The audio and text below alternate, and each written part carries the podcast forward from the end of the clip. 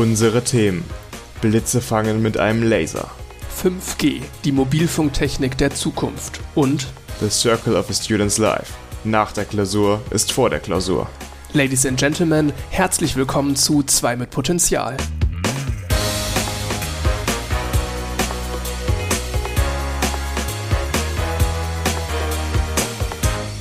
Folge 12. An meiner Seite ist Jan. und mein Name ist Max. Hallo.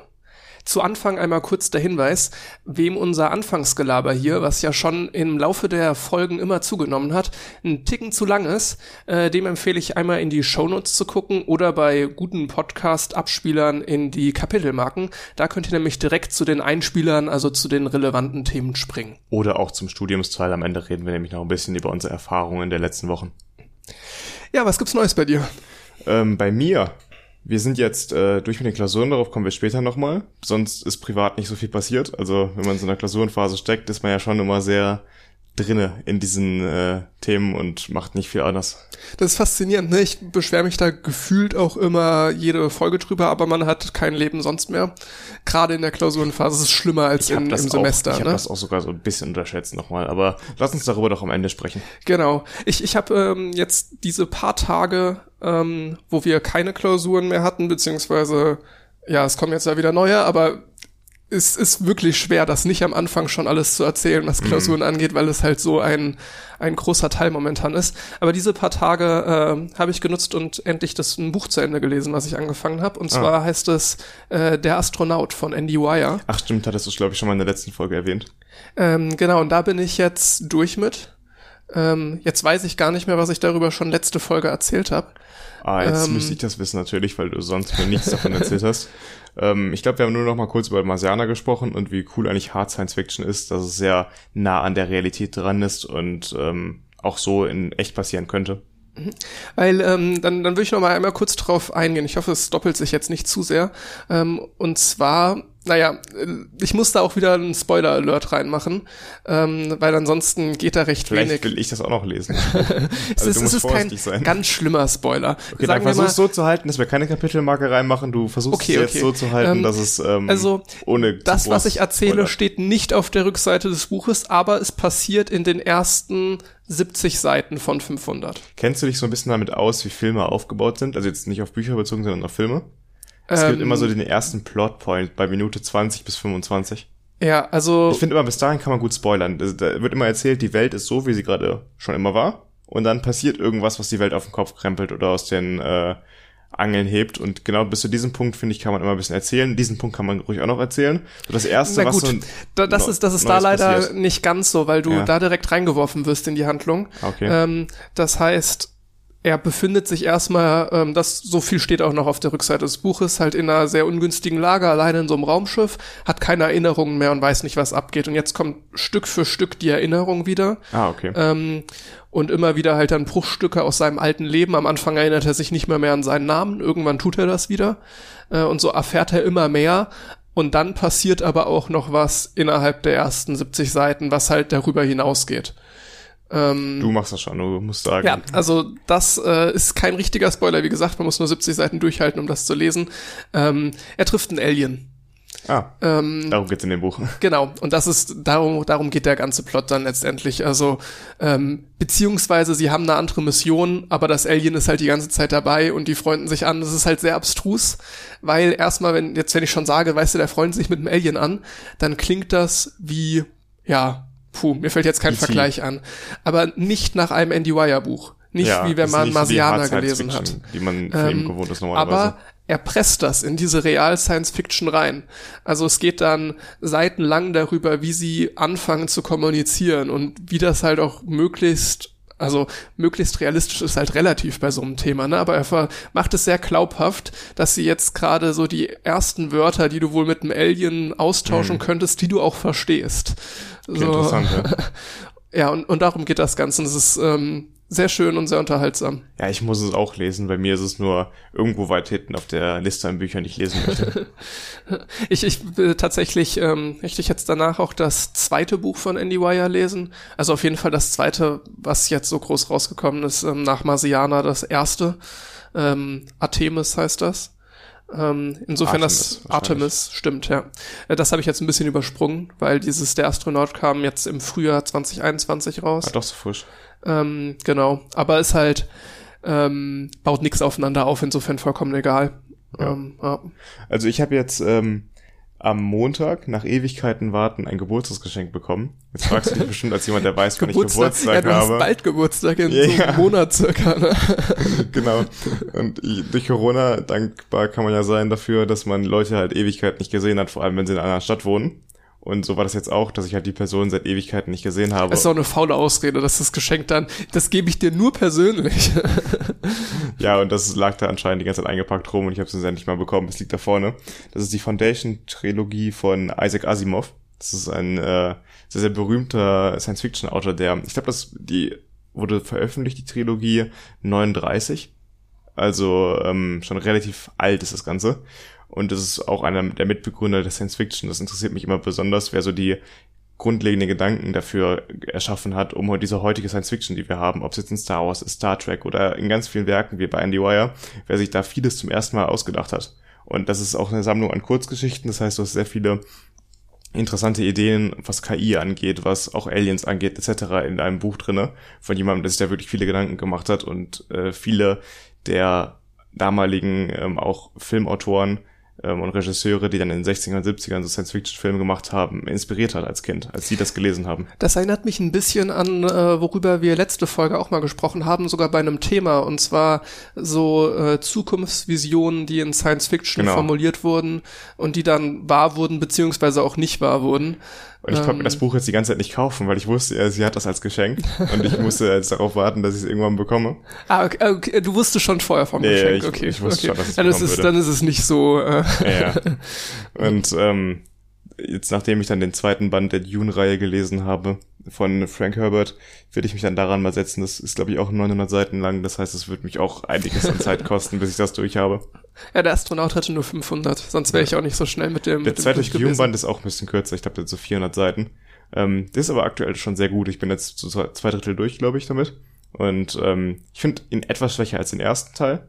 Aber es, ist, setzt den Gedanken gut vor. Das spielt er zehn Jahre danach. Und ähm, ich freue mich so auf den Film, der jetzt Ende Ja, das September wollte ich auch gerade sagen. Du fieberst schon die letzten drei Monate den Film. Ja, länger Film schon. drauf. Der wurde ja verschoben aus dem letzten Jahr in dieses Jahr.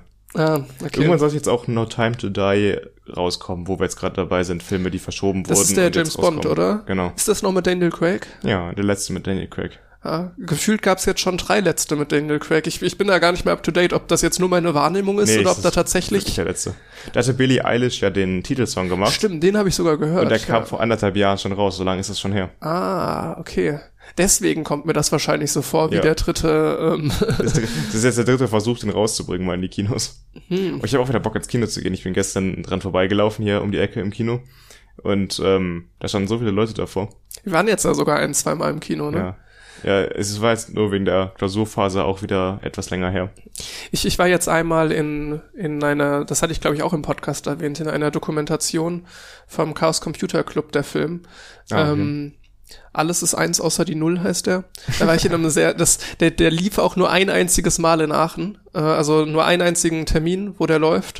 Und dann kannst du hingehen oder es halt sein lassen, weil es halt so ein Nischending ist, ne? Genau, ja. Und war im Apollo-Kino hier in Aachen. Ah, ja, das ist ja Ähm, auch so ein Kino für ein paar und- Nischen. Genau, und, und das war ein, der kleinste Kinosaal, den du da haben kannst, wo noch nicht mal wirklich Kinosessel waren. Also da waren einfach ganz normale Stühle standen. Hast so einen kleinen Tisch vor dir. Und dann so eine Leinwand, die so groß ist wie ein größerer Fernseher. Ja, die, die Leinwand ging sogar fit, aber es hat mehr wie so ein Partyraum gewirkt, wo halt jemand eine Leinwand aufgehangen hat. Ich meine, im Apollo gibt, kannst du auch feiern. Äh, Ja, ja, also- genau. Ich finde das eine komische Kombi, dieser Laden. So Club und Kino. Ja, ja, genau. Du kannst, es gibt da Filmevents und äh, auch richtig Partys. Das waren die Spezialisten, die eine Party da veranstaltet haben, wo es dann Corona-Infizierte gab. Boah, das war irgendwie. Und man die Handschriften nicht lesen konnte. ersten Wochenende hier, wo wieder Partys erlaubt waren in Aachen, irgendwann im Sommer. Und dann gab's am Freitag und Samstag jeweils 450 Gäste.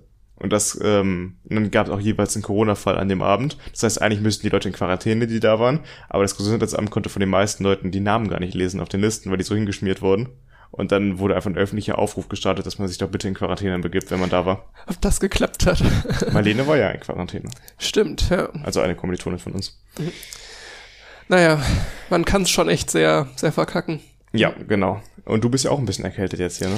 Ja, tatsächlich ist zum Glück nur eine Erkältung und sehr sicher kein Corona. Ja, ich bin ja Ähm, froh, dass nur du, sicher- ich bin ja froh, dass du mich trotzdem heute beehrst mit deiner Anwesenheit im Podcast. Immer wieder gerne. Weil wir sind ja, wir nehmen das hier diesmal statt am Montag, am Donnerstag auf.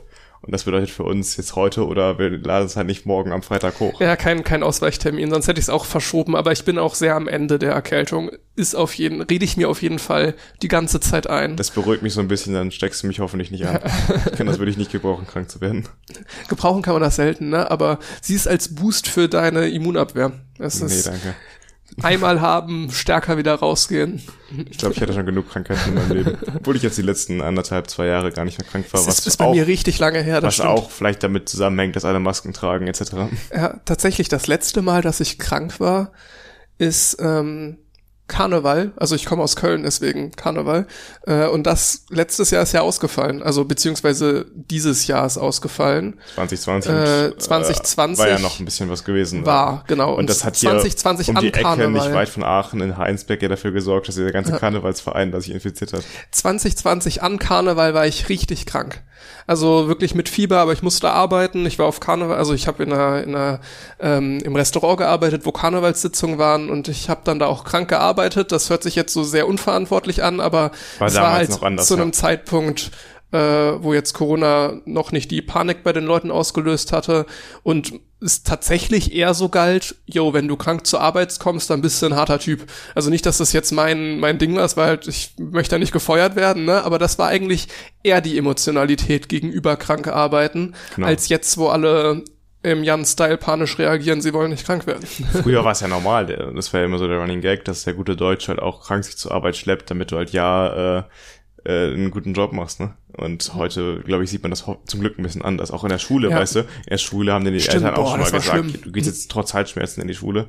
Meine Eltern waren nicht ganz so schlimm, aber gab's ja, ne? Ich, ich habe halt Eltern, die aus so einem medizinischen Bereich kommen, da ist das alles auch nochmal ach, halb so wild. Naja. Nee, aber ich hatte tatsächlich mal so Retroperspektiv, ich kann nicht sprechen, Retroperspektiv äh, mir überlegt, wenn ich an diesem Wochenende, wo ich da gekellnert habe auf einer Karnevalssitzung, Corona gehabt hätte, dann hätte man es auf jeden Fall mitgekriegt, weil ich hätte so viele Leute angesteckt, die auch alle in einem Alter sind, dass man das mitkriegen würde. ja. Und du hast mir erzählt, dass du seitdem so ein bisschen deine Stimme noch weiter rau gemacht hast. Ja, das ist tatsächlich ungünstig. Ich weiß nicht, ob es Einbildung ist. Ne? Bei solchen Sachen ähm, muss nicht stimmen, aber ich habe das Gefühl, dass sich seit diesem Karneval ähm, meine Stimme nicht mehr so richtig erholt hat. Also die sie charakteristische Raspelstimme von dir. genau, sie deutlich schneller angeschlagen ist und ich auch so ein, na Grundhalsschmerzen ist zu viel gesagt. So schlimm ist es nicht, aber es ist so eine ganz leichte Tendenz in die Richtung. Aber man, Ähm. ich finde, man merkt immer wieder bei solchen Stories, dass man aufpassen muss, wenn man einmal krank ist, dass man es da nicht übertreibt. Auch was Ja. Sport angeht, mit Herzmuskelentzündung, das geht schneller als man denkt. Also wenn man erkältet ist, ruhig machen und nicht so viel sich äh, irgendwie auf Partys übergeben. Auf Das, das hat sich feiern. bei mir tatsächlich auch geändert, weil ähm, ich hatte da tatsächlich die Haltung, das weiß ich noch sehr genau in dem Karneval, ähm, das wird jetzt das letzte Mal Karneval, das war noch vor dem Umzug, wo ich jetzt in Köln feier, wo ich mit den alten Schulfreunden feier. Äh, ich habe mich sehr darauf gefreut im Vorfeld und dann wurde ich halt krank und dann dachte ich mir, fuck it, ist das letzte Mal Karneval, Schule ist, war zu dem Zeitpunkt dann eh vorbei, da hatten wir dann erstmal zwei Monate Pause, bis dann Abi-Klausuren geschrieben würden, also jede Menge Zeit. Ich mir gedacht habe, okay, egal, äh, ziehst du jetzt durch. Würde ich nicht nochmal machen. Nee, Also- ich glaube, daraus lernt man dann einfach noch. Ja. Ja. Ich habe noch ein ganz lustiges anderes Thema vorbereitet. Also das ist mir vor zwei Wochen, glaube ich, untergekommen. Davon hatte ich vorher gar nichts mitbekommen. Die Headline war, Excel verfälscht 30% aller Excel-Anhänge von wissenschaftlichen Arbeiten mit Bezug zu Genetik. Da dachte ich mir erstmal, Das klingt okay, spezifisch, sehr das- spezifisch. das muss ich mir mal angucken. Und es geht darum, dass im letzten Jahr, das, das ist schon seit Jahren bekannt, das Problem, dass Excel diese alphanumerischen Genbezeichnungen in Datumsangaben umwandelt. Zum Beispiel, wenn ein Gen, es gibt ein Gen, das hieß früher March, also M-A-R-C-H-1, in den 1. März umwandelt. Man hat auch Excel und äh, beziehungsweise Microsoft darauf angesprochen, ob man das nicht ändern kann, dass man das irgendwie ausschaltet oder etc., damit halt March 1 nicht in den 1. März umgewandelt wird, weil das halt einfach diese Datensätze verfälscht hat man bei Excel nicht wahrgenommen, irgendwie, hat das nicht geändert. Und deswegen wurden im letzten Jahr Dutzende Namen von Genen geändert, damit die halt in Excel nicht mehr falsch dargestellt werden. Weil, wie gesagt, fast 30 Prozent der Excel-Anhänge in wissenschaftlichen Arbeiten dadurch verfälscht sind. Und ähm, genau, dadurch, das hat er nochmal aufgegriffen, dieser Artikel. Fand ich super interessant, weil ich davon letztes Jahr gar nicht mitbekommen habe. Und auch ganz interessant zu sehen, dass äh, eine ganze, ein ganzes Komitee Namen von Genen umbenennt, statt dass die Firma da irgendwas dran macht. Und so wichtig ist Excel mittlerweile, dass man da halt lieber die Namen ändert, als auf was anderes auszuweichen, also ausweicht das, das scheint ja so symptomatisch dafür zu sein, dass einfach die Wissenschaft nicht diesen Druck ausüben kann. Keine, ähm, keine Lobby, genau. Ja, gar nicht halt, ne, dass sie halt wirklich auf so eine Idee kommen, da alles zu ändern. Das ist interessant.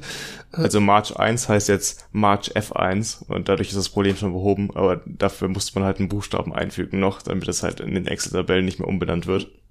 Als Alternative wird von diesem Komitee auch empfohlen, Python zu benutzen, um sich selbst halt äh, mit äh, Tabellenauswertungen zu machen. Ja, Python ist ja auch prädestiniert, was jetzt so Datenauswertung, ähm, Data Science, da machen sie ja alle Python bis zum geht nicht mehr. Genau, deswegen wird auch ein bisschen versucht, dass die Leute halt wegkommen von Excel, weil Excel eben eigentlich gar nicht so gut dafür geeignet ist, äh, Gene auszuwerten oder Gendatensätze irgendwo zu speichern.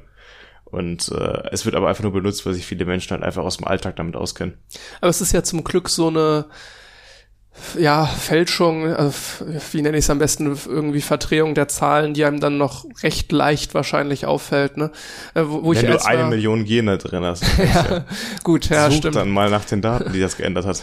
Aber wo ich als erstes so dran denken musste, war dieser, so ein Vortrag vom äh, äh, Chaos Computer Kongress, äh, wo es um diese Drucker ging, die einfach mit ihrem ähm, Pattern Matching ja. Zahlen ausgetauscht haben.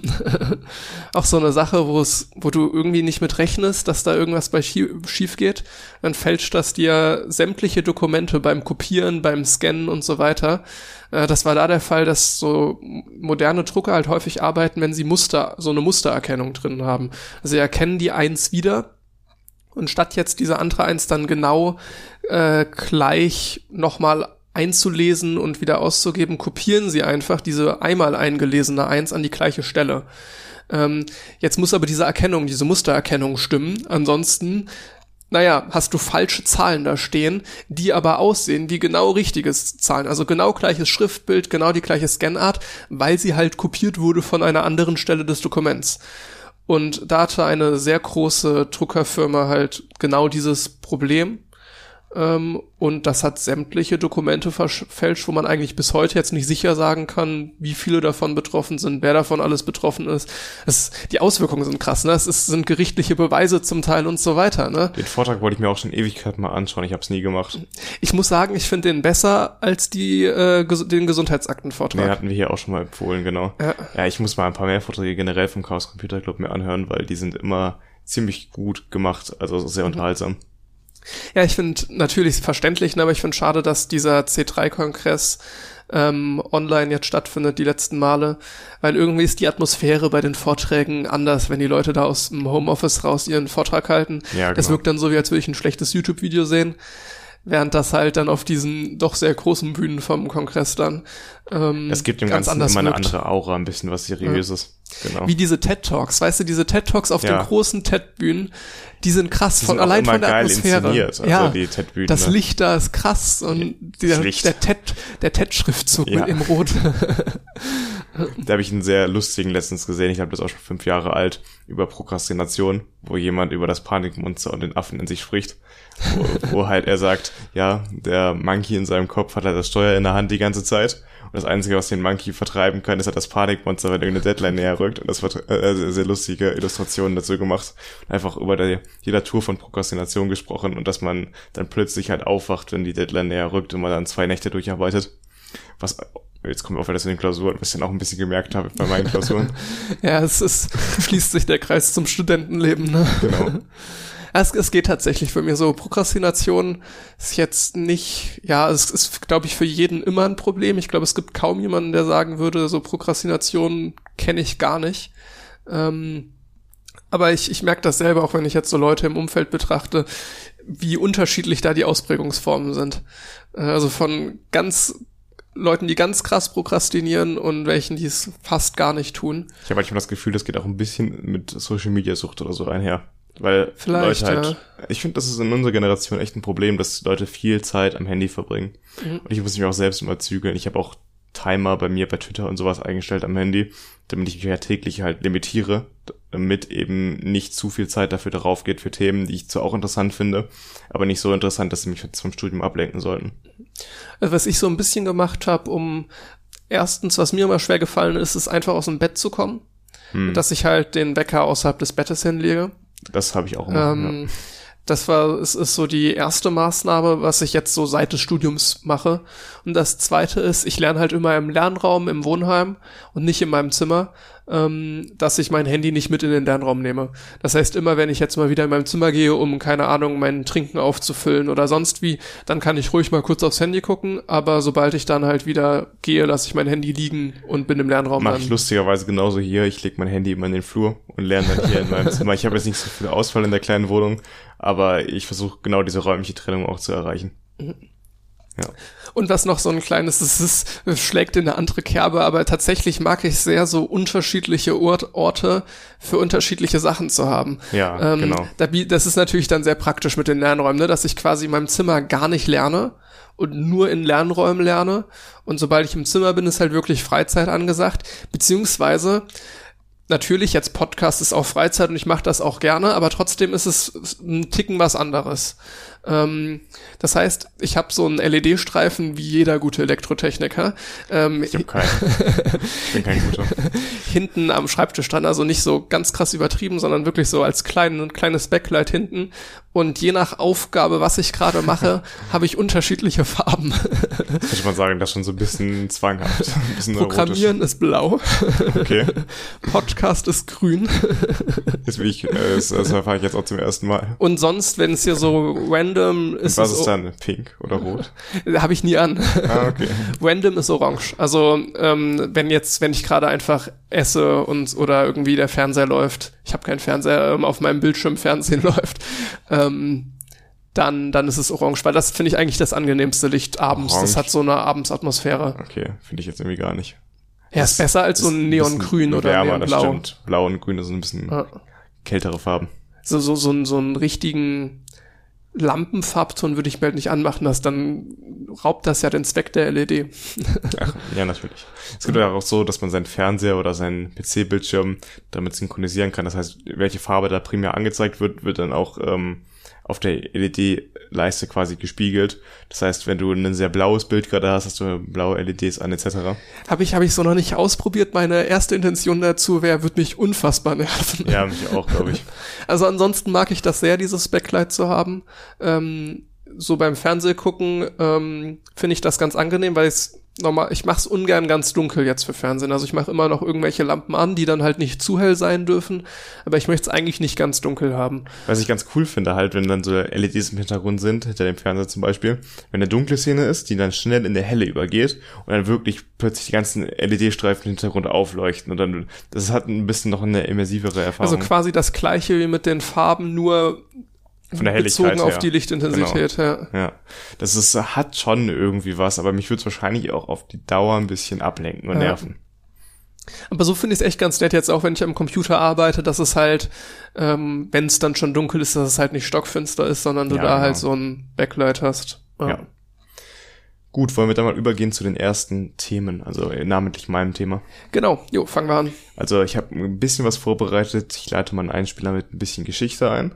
Und es geht um eine technische Errungenschaft, die aber hochmodern ist und jetzt in den nächsten Jahren wahrscheinlich an Wichtigkeit dazu gewinnen wird.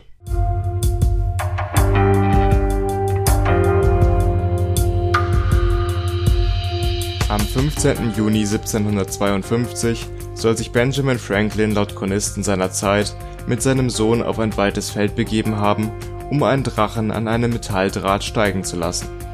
Der Erfinder, Buchdrucker, Verleger, Schriftsteller und spätere Politiker wollte beweisen, dass sich die elektrische Energie vom Blitzen gezielt einfangen lässt und hatte Erfolg. Nach der Erzählung schlug an diesem Tag tatsächlich ein Blitz in den Drachen ein und die Energie wurde erwartungsgemäß abgeleitet. Nun installierte Franklin den ersten Blitzableiter auf seinem Haus. Die Idee verbreitete sich anschließend auch in Europa, wo es allerdings noch 17 Jahre bis zum ersten Blitzableiter dauerte.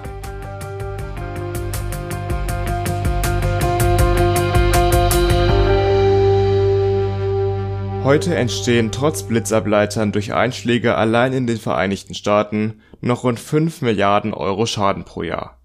Um vor allem Flughäfen, Atomkraftwerke, Open-Air-Konzerte oder auch Raketen vor dem Start ins All zu schützen, werden neue Technologien entwickelt. So zum Beispiel Laser, die als Blitzableiter verwendet werden.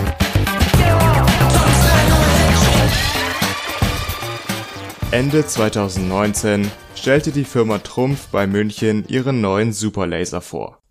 Dieser liefert 1000 Pulse pro Sekunde, während alte Systeme nur 10 Pulse pro Sekunde liefern konnten. Zusammen mit einer Leistung von einer Million Megawatt kann mit einem solchen Infrarotlaser ein Plasmakanal in der Luft erzeugt werden. Ein entstehender Blitz wird schließlich fast wie durch ein Kupferkabel schnurgerade entlang der ionisierten Luftteilchen in Richtung Erde abgeleitet Dabei ist der Plasmafaden so fein wie ein Haar. Um zu verhindern, dass ein Blitz in das Instrument selbst einschlägt, wird der Laser knapp an einem herkömmlichen Blitzableiter vorbeigeschossen, so dass der Blitz auf diesen überspringt. In der Praxis wird diese Technologie momentan auf dem 2500 Meter hohen Gipfel des Sentis in der Schweiz getestet. Bis zu 400 Mal im Jahr schlägt der Blitz in den dortigen 124 Meter hohen Sendeturm ein Finanziert durch die EU wird das 4 Millionen Euro teure Laser Lightning Rod Projekt in Zusammenarbeit von der Firma Trumpf sowie den Universitäten Genf und Paris durchgeführt. Ziel ist es, die optimalen Parameter des Laserstrahls zu finden, um Gewitterwolken zu entladen, bevor ein Blitz auf natürliche Weise entsteht. Bis Ende September werden die Experimente andauern. Anschließend hofft man, dass die Laserblitzableiter in vier bis fünf Jahren serienreif sind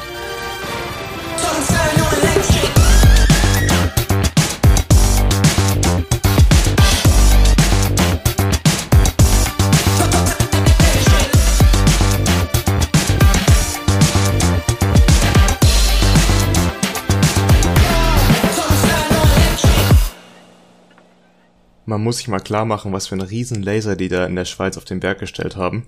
Der ist neun Meter lang und fünf Tonnen schwer und den musste man auf diese 2500 Meter Höhe bringen. Man hat den also hochgebracht und nicht oben montiert. Genau, man hat ihn ähm, schon oben montiert, aber halt in Einzelteilen hochgebracht. Okay. Und das halt mit Seilbahn und Helikopter, das ist halt die Schwierigkeit. Bring mal insgesamt diese Riesenteile Helikopter, nice. mit Helikopter und Seilbahn hoch. Ja.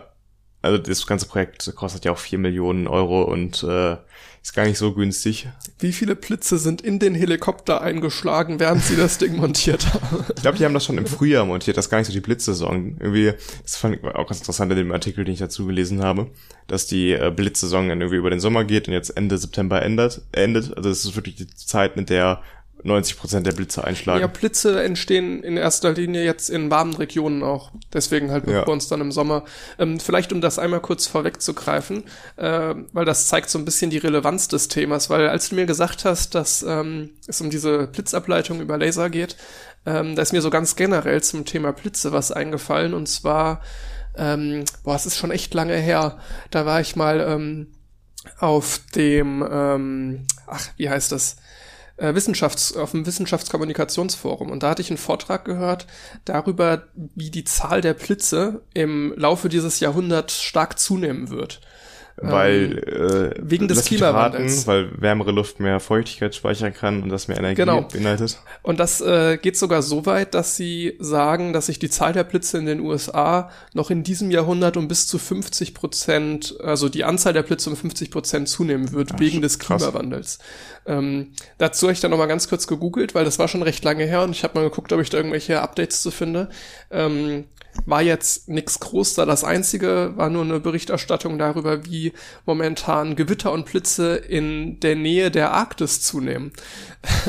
Auch mit der Besonderheit, dass es ja eigentlich eher in warmen Regionen passiert und dass jetzt jenseits des 65. Breitengrades 2010 35.000 Blitze pro Jahr eingeschlagen sind und 2020 250.000. Also siebenmal so viele. Das ist ja eine wahnsinnige Steigerung. Also hochrelevantes Thema. Man muss sich auch vor Augen führen, wo du gerade diese Zahlen sagst, wie viele Blitze eigentlich jeden Tag auf der Welt einschlagen. Es sind ja Zehntausende, wenn nicht sogar Hunderttausende Blitze.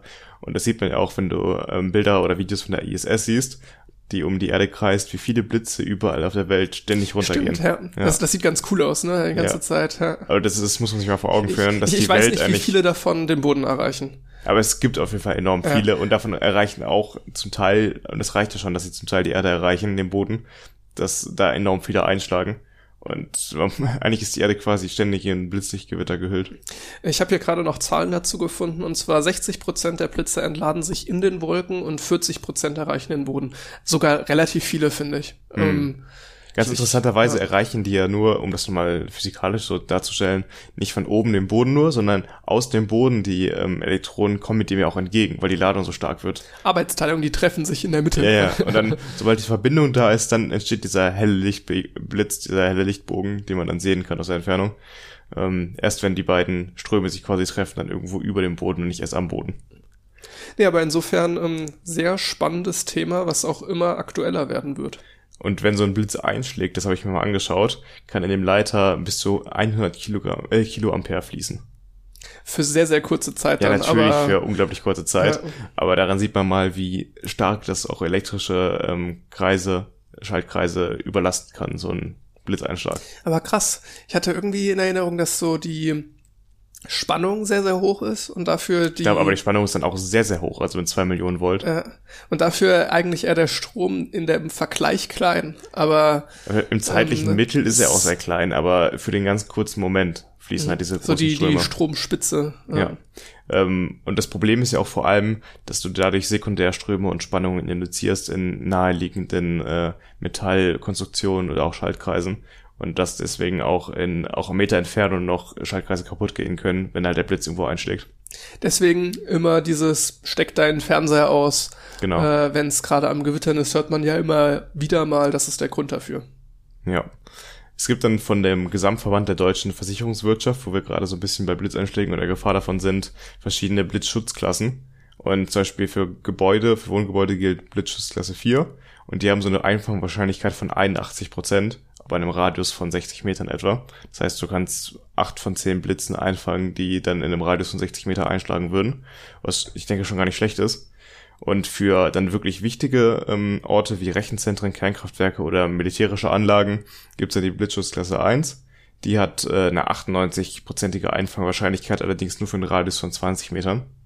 Das heißt, da ähm, musst du dann die Blitzableiter in einem viel engeren Takt setzen, damit du die ganzen Blitze einfangen kannst zu einer fast hundertprozentigen Wahrscheinlichkeit. Im Gegensatz dazu, die Laserblitzableiter können das über hunderte Meter. Du kannst die ähm, Wolken in einem Radius, also du kannst verhindern, dass in dem Radius von hunderten Metern ähm, Blitze einschlagen, wenn du die Wolken quasi direkt anzapfst und die Ladung denen entnimmst. Das setzt mal in Bezug, wie sinnvoll das eigentlich ist. Klingt sehr sinnvoll, ne? Gerade für größere Flächen. Du hattest ja in dem Einspieler auch äh, von so ich weiß gar nicht, Flughäfen waren es jetzt nicht direkt, sondern so Raketen und sowas. Auch gesprochen, ne? Flughäfen. Das oder sind ja riesige Flächen. Auch Open-Air-Konzerte, das fand ich ganz interessant. Stimmt, Dass die halt ja. halt geschützt werden können, falls Wolken aufziehen und nicht alle Menschen sofort runterkommen von dem Platz bei einem Festival oder sowas. Das war jetzt 2016 bei Rock am Ring, ein großes mhm, Ding, wo gehört. sie auch abgebrochen haben wegen Blitze und es sind auch zum Teil Blitze eingeschlagen in der Nähe. Ähm, ich, ich weiß nicht mehr ganz genau, wie da die Personenschäden waren am Ende. Und wenn man sich jetzt vorstellt, der Rasen ist nass, weil es irgendwie davor geregnet hat, das leitet ja auch sehr gut. Und ähm, es gibt ja auch Fälle, wo zum Beispiel auf dem Fußballplatz in den Flutlichtmast ein Blitz einschlägt und sich über den nassen Rasen das quasi das komplette Feld elektrisch dann ähm, kurz von dem Blitz durchzogen wird. Und dann jeder, der auf dem Platz steht, zwischen seinen Beinen entsteht eine Spannung zwischen dem linken und dem rechten Bein und der kann dann in deinem Körper überschlagen und dadurch entstehen halt sehr, sehr starke Verbrennungen in den inneren Organen, wodurch man halt sehr, sehr schnell dann stirbt. Um, um nochmal so auf gesundheitliche Sachen einzugehen, ich meine sogar die meisten Menschen überleben Blitzeinschläge. Also auch tatsächlich, wenn sie direkt vom Blitz getroffen werden, was ich erstmal krass finde, wenn man sich jetzt rein zahlenmäßig die Spannungen und Ströme ja. anguckt. Ähm, das, das, das Glück im Unglück dabei ist dann halt, dass sie sehr, sehr kurz nur diesen Spannungen und Strömen ausgesetzt sind. Allerdings, du hast schon dein Leben lang davon, wenn du vom Blitz getroffen wirst. Also die Verbrennungen sind krass und du hast häufig sehr lange, also Langzeitfolgen, ja. ähm, die du mit dir trägst. Ähm, Das, also man stirbt in der Regel nicht, aber es ist alles andere als schön. Ja, ich habe auch mal gehört als Tipp, dass man sich bei Gewitter erstens natürlich klein macht, damit man überhaupt nicht getroffen wird, etc. Und auch, dass man möglichst nah seine Füße beieinander halten soll, die auf dem Boden stehen oder alles, was den Boden berührt von einem, möglichst nah beieinander. Weil wie ich gerade sagte, wenn du breitbeinig da stehst, dann ist die ähm, Spannung zwischen dem einen Punkt, wenn auf der einen Seite von dir ein Blitz einschlägt, höher, als wenn du nah beieinander stehst mit den Füßen, was dann im Boden ähm, quasi übertragen wird. Das ist auch ein ganz interessanter Punkt, dass man sich halt nicht breitbeinig hinstellt beim Gewitter. Das, das fehlte tatsächlich jetzt noch in meinen ja. Gewittergefahr-Verhaltensregeln. So oft kommt man ja auch nicht äh, jetzt in eine Situation, wo man wirklich bedroht ist von einem Gewitter, ne? Na, tatsächlich ist bei mir gar nicht so lange her, wo ich ähm, von einer, ja, Feier ist übertrieben, es war ein nettes Beisammensitzen, äh, so gegen ein Uhr nachts dann zurück bin und es hat stark gewittert, aber es war wirklich so ein 15-minütiger Fußweg. Und bei, ich finde es tatsächlich, auf dem Hinweg stört mich Regen sehr, wenn ich jetzt irgendwie mhm, keinen Schirm ja. dabei habe oder sonst wie, weil dann bin ich halt nass die ganze Zeit da. Aber auf dem Rückweg ist mir komplett egal. Weißt du, danach bin ich zu Hause, kann ich mich umziehen, kein Ding. Aber ich, ich habe mich dann auch entschieden, ich gehe jetzt zu Fuß. Es hat so krass geblitzt. Ich hatte, also normalerweise habe ich keine Angst vor Blitzen oder Gewitter oder sonst ja. wie, also äh, gar nicht gehabt, aber es hat die ganze Zeit hat der Himmel geleuchtet, quasi durchgehend, dass ich wirklich, es war wirklich ein bedrohliches Gefühl. Ähm, hatte ja, ich ja, meistens ganz, ganz nicht, selten. Ja. Vor allem, wenn man dann drin ist und sich das von innen anguckt, dann ist es ja meistens sogar ganz schön. Man hat gar nicht jetzt groß Angst davor, aber wenn man dann wirklich draußen steht, okay, kann ich mir vorstellen. Aber ich hätte persönlich noch nicht so eine Erfahrung. Natürlich, du denkst dir immer so, jo, wie groß ist jetzt die Wahrscheinlichkeit? Aber andererseits so, ja, du willst es auch nicht drauf anlegen. Also, er muss ja nicht in dich ähm, einschlagen. Es reicht ja, wenn er in der Nähe einschlägt und dass du ja. dann halt davon äh, mit betroffen bist. Tatsächlich habe ich einen Kumpel, der auch auf der gleichen Feier war und auch gleichzeitig gegangen ist, allerdings in eine andere Richtung, hatte so fünf bis zehn Minuten längeren Weg. Äh, der meinte, an ihm wäre ein Taxi vorbeigefahren. Er hätte nie gedacht, dass er mal für irgendwie so einen zehn Minuten Fußweg ein Taxi nehmen wird, aber ihm kam das auch so bedrohlich vor, dass er dann diesem Taxi gewunken hat und dann äh, gefühlt ähm, einen halben Kilometer Taxi gefahren ist. Geil. Meistens ist das so Grundkosten, dass es dann relativ teuer wird, obwohl du gar nicht so weit gefahren bist. Ja, ist ungünstig, ne? Ja. Aber tatsächlich, äh, wäre eins an mir vorbeigefahren, hätte ich das wahrscheinlich auch gemacht. Das, ähm, ja bezogen auf eines der Themen, die wir in den letzten Folgen auch behandelt haben, äh, nämlich dass Dubai mit elektrischen ähm, mit Elektroschocks, mit Elektroschocks Regen erzeugt. genau Regen erzeugt in der Wüste. Das ist hierfür, also die Laserstrahlen sind dafür auch geeignet. Das ist ganz interessant, weil nämlich an diesen Plasmastrahlen, die dann in der Luft entstehen, auch Wasser kondensiert.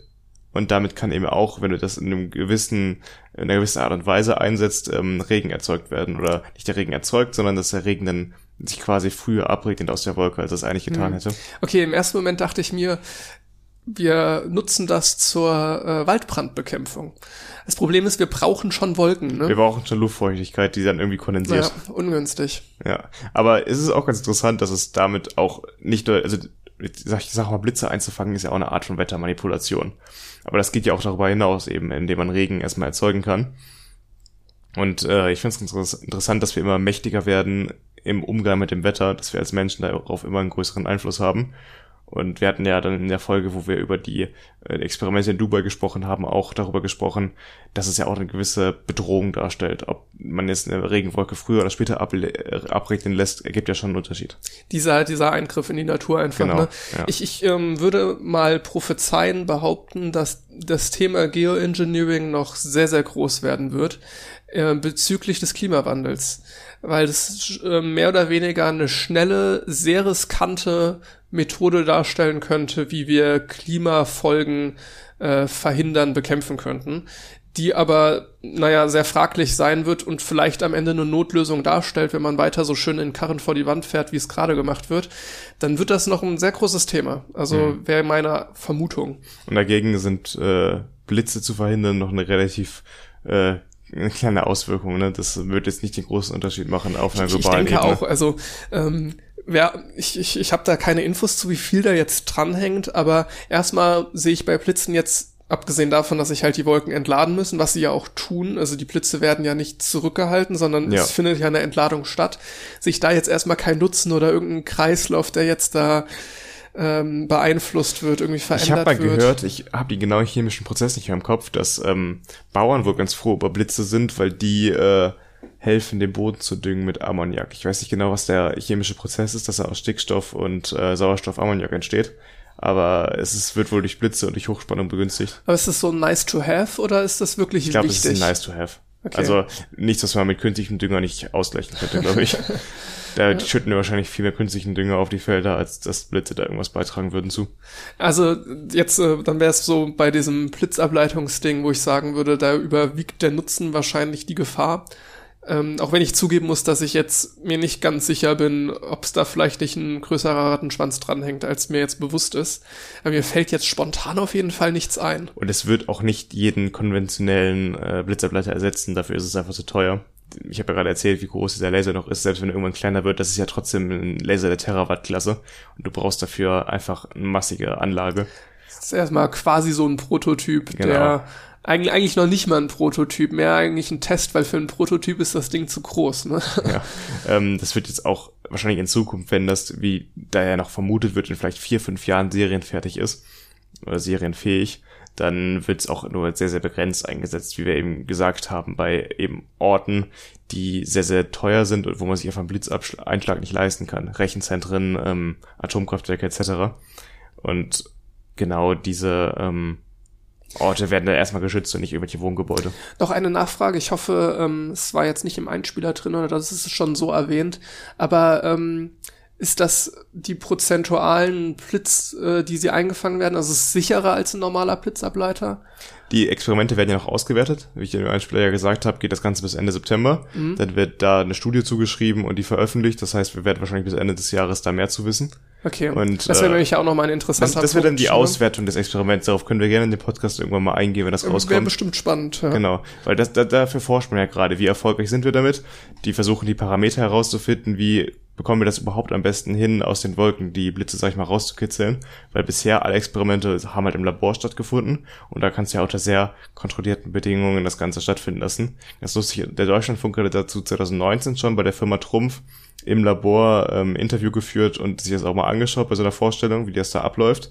Und der Typ meinte auch, wenn sie da ihren Finger reinhalten in den Laser, dann ist er ab. Also das sah auch ganz lustig aus, das Bild. Das ist halt ein Reinraum. Alle haben ihre Schutzhauben auf, ihre speziellen Stifte kriegst du in der Hand, damit du keine Faser bei dem Stift verlierst. Und äh, so diese Laserschutzbrillen, kennst du die? Er hat doch schon mal gesehen, ja. Das sieht so aus wie Taucherbrillen, die man sich so ganz eng auf den Kopf schnallt. Wie so ein verrückter Wissenschaftler halt, dass man so eine ganz krass verspiegelte Taucherbrille auf dem Kopf hat weil so Laser können dir halt die Augen wirklich kaputt machen. Das reicht ja, wenn du irgendwas reinhältst und das in dein Auge reflektiert, auch wenn es schon gestreut ist, dann ist dein Auge kaputt. Ich meine, selbst diese Spielzeuglaser sind da ja gar nicht ganz ungefährlich. Genau. Und das äh, jetzt im professionellen Maßstab. wenn so ein Laser dann plötzlich Terawatt hat, dann genau. ist das was anderes. Was auch noch damit geht, was ich ganz interessant fand, ist, dass äh, diese ganz kurzen Laserpulse, die dauern ja, ich habe ja gesagt im Einspieler, das gibt etwa 1000 pro Sekunde, aber jeder einzelne Laserpuls dauert nur eine Billionstel Sekunde. Also es wird wirklich, wirklich kurz. Das heißt aber, du hast dann auch recht lange Lückenphasen dazwischen. Genau, ne? ja. Aber das reicht halt, also du hast immer alle, äh, also alle paar Sek Millisekunden, wenn das alle äh, tausendmal die Sekunde passiert, dann ähm, ein äh, Terawatt-Laser, der abgefeuert wird und äh, gesamtmäßig gesehen ist es aber nur, dass äh, wenige Millijoule an Energie gebraucht werden dafür. Also wenn du das so umbaust, dass es vielleicht auch für Kommunikation, darauf wollte ich jetzt zu sprechen kommen, genutzt wird, dann kannst du die äh, Energie, die dafür genutzt wird, sehr, sehr stark reduzieren. Nämlich dadurch, dass halt die Blitze, viel, also diese Laserblitze viel, viel kürzer abgeschossen werden, in viel, viel kürzeren Zeitrahmen. Und dann kann man trotzdem diese Plasmakanäle aufbauen, die heißen übrigens Filamente. Und, Filamente? Ja. Filament. Ist Filament das 3D-Druckzeug? Genau, fand ich auch ganz lustig, aber das, so bezeichnet man auch diese Plasmakanäle, die man in der Luft erzeugt. Wahrscheinlich sind sie aus Filament. Und da hm. kamen die Wissenschaftler auf die Idee, wie nennen wir das? nee, Spaß beiseite. Jedenfalls sind diese Terawatt-Laser ähm, äh, milliardenfach so leistungsfähig wie diese klassischen Laser, die man vielleicht aus der Stahlproduktion kennt, in Firmen, die dann halt Stahlplatten schneiden mit dem Laser. Das sind dann meistens Kilowatt-Laser. Und hier sprechen wir halt von Terawatt-Lasern. Das setzt das, glaube ich, mal ins Verhältnis, wie stark denn diese einzelnen Impulse sind. Ähm, also mit Kilowatt kann man dann ein paar Zentimeter Stahl durchschneiden. Ähm, und durch die Eigenschaften, äh, die Licht hat, also als elektromagnetische Welle, kann sehr intensives Licht den Brechungsindex verändern. Das heißt, es kann, wie bei einer Glasfaser, das haben wir in Folge dreimal etwas genauer besprochen von unserem Podcast, ähm, mit einem Brechungsindex erreicht werden, dass Licht quasi von der Wand immer reflektiert wird. Es ist so, als wenn wir einen Laserpointer in einem flachen Winkel aufs Waschbecken halten, dann wird er auch vollständig mit der Totalreflexion reflektiert und wird nicht gebrochen an der Kante des Lichts. Laser, die auf Waschbecken das, zeigen. Ich erinnere mich an diesen grandiosen Folgentitel. Genau. Und äh, das kann man auch künstlich erzeugen in der Luft, indem man quasi eine elektromagnetische, in Anführungszeichen, Glasfaser in der Luft erzeugt, indem man ähm, diese starken Laserpulse in einem Quadrat quasi anordnet, vier Stück davon, dass man quasi einen Tunnel erzeugt und durch diesen Tunnel hat man dann einen anderen Brechungsindex in der Luft in der Mitte und in der Luft außen, die von den Lasern penetriert wird. Und dadurch kann man dann durch diesen Tunnel ähm, Informationen schicken. Dazu haben wir auch in dieser Folge gesprochen, da, deswegen haben wir das angesprochen in Folge drei optische Freiraumkommunikation, dass eben über Laser viel, viel höhere Datenraten möglich sind. Und die Frage ist immer, wie kommen wir da durch Nebel durch, wie kommen wir durch Wolken durch? Und das ist eine Möglichkeit, wie wir eben einfach durch Wolken und Nebel durchkommen, indem wir quasi so einen künstlichen Tunnel schaffen in der Luft. Das ist tatsächlich ein ganz interessanter Bereich, weil ich, also man hört ja echt über viele Sachen, was jetzt so ähm, naja, Glasfaser und so weiter angeht, ist es ja eine der großen, äh, großen Punkte jetzt bei Internetsachen, einfach Datenraten zu erhöhen und so weiter. Und davon habe ich vorher tatsächlich noch nie was gehört, jetzt von dieser Idee. Wahrscheinlich, weil es ganz weit in den Kinderschuhen steckt. Ja, genau. So wahrscheinlich höchstens eine Idee ist. Das ist eine Forschung der letzten Jahre. Das ist ja. brandaktuell auch dieser Laser, mit dem die dieses Experiment jetzt durchführen. Der ist Ende 2019 entwickelt worden, also fertiggestellt worden. Das ist brandaktuell. Äh, bin ich mal gespannt, ob wir davon noch mal was hören werden. Ich finde vor allem diese Kommunikationsrichtung sehr interessant. Also, dass man da halt dann irgendwann Datenraten erreicht, die wir uns nicht vorstellen können und eben auch ähm, sich quasi durch Wolken einfach durchbrennen kann mit diesen Lasern. Das ist, finde ich schon sehr faszinierend.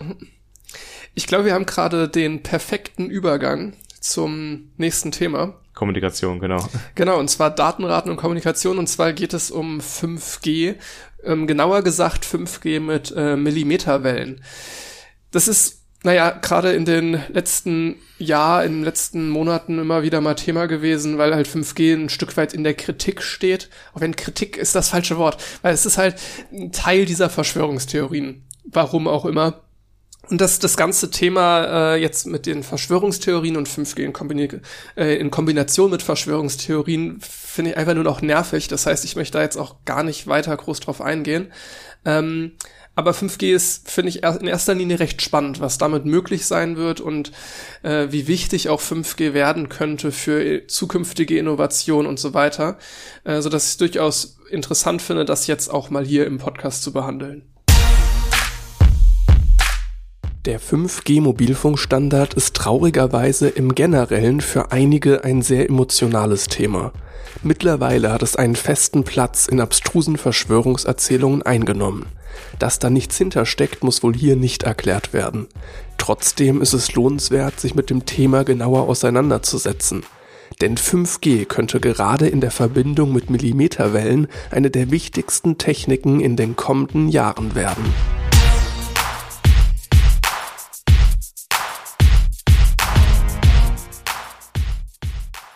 In der Regel werden Nutzsignale zur Übertragung mit einer hochfrequenten Trägerfrequenz kombiniert.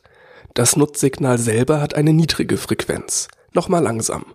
Man stellt sich ein wellenförmiges Signal auf einem Blatt Papier vor. Die Welle geht direkt hoch und wieder runter, über das ganze Papier hinweg. Es bleibt fast kein Weiß mehr zwischen den Linien übrig. Das ist die Trägerfrequenz. Zwar geht die Welle die ganze Zeit rauf und runter, aber mal geht sie dabei weiter nach oben und mal weniger weit. Betrachtet man diesen Höhenunterschied von etwas weiter weg, erkennt man auch dort einen wellenförmigen Verlauf. Dabei handelt es sich um das Nutzsignal. Der Empfänger bzw. die Antenne des Empfängers kann das Nutzsignal nun modellieren. In der Mobilfunktechnik wird dabei auf die Phasenmodulation zurückgegriffen. Der Bereich, in dem die Trägerfrequenz arbeitet, wird als Bandbreite bezeichnet. Genau davon, also von der Bandbreite, hängt ab, wie viele Daten mit einem Signal übertragen werden können. Ein zusätzlicher Faktor ist die Frequenz selber. Je höher die Frequenz, umso mehr Daten lassen sich übertragen. Klingt erstmal so, als sollte man daher einfach sehr hohe Frequenzen verwenden. Allerdings gibt es dabei ein Problem. Hohe Frequenzen haben nämlich eine geringere Reichweite. Außerdem werden sie leichter von Hindernissen blockiert. In vielen Ländern werden dennoch für den neuen 5G-Standard diese hochfrequenten Wellen genutzt. Man spricht dabei von Millimeterwellen. Um das Reichweitenproblem zu umgehen, setzt man vermehrt auf kleine, aber viele Sendestationen, sogenannte Smart Cells. Die sind klein genug, dass sie sich zum Beispiel in Laternen montieren lassen. In Deutschland werden bisher noch keine Millimeterwellen verwendet. Welche Vorteile bringt nun 5G mit Millimeterwellen? Zum einen verringert sich die Latenz. Häufiger hört man in dem Zusammenhang den Wert von einer Millisekunde. Zu Teilen stimmt das auch. Bei der Verbindung zwischen Mobilgerät und Basisstation lässt sich eine Latenz von einer Millisekunde realisieren. Allerdings kommt dazu noch die Latenz der Datenverarbeitung hinter der Basisstation sowie die jeweilige Serverlatenz im Internet. Letzteres hat nichts mit dem Mobilfunkstandard zu tun. Allerdings muss es mit berücksichtigt werden, um den wirklichen praktischen Nutzen abschätzen zu können. Trotzdem ist die Latenz um ein Vielfaches geringer.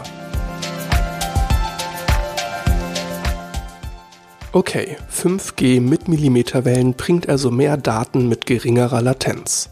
Für Anwendungszwecke wie autonomes Fahren oder Augmented Reality ist die Latenz ein entscheidender Faktor. Aber in einer zunehmend digitalen Welt sind auch die Download- und Upload-Geschwindigkeiten für einen Wirtschaftsstandort hochrelevant. 5G bringt also nicht nur neue Innovationsmöglichkeiten, sondern ist langfristig wichtig, um wettbewerbsfähig zu bleiben. Es wird also Zeit, dass der Ausbau auch in Deutschland stärker vorangetrieben wird.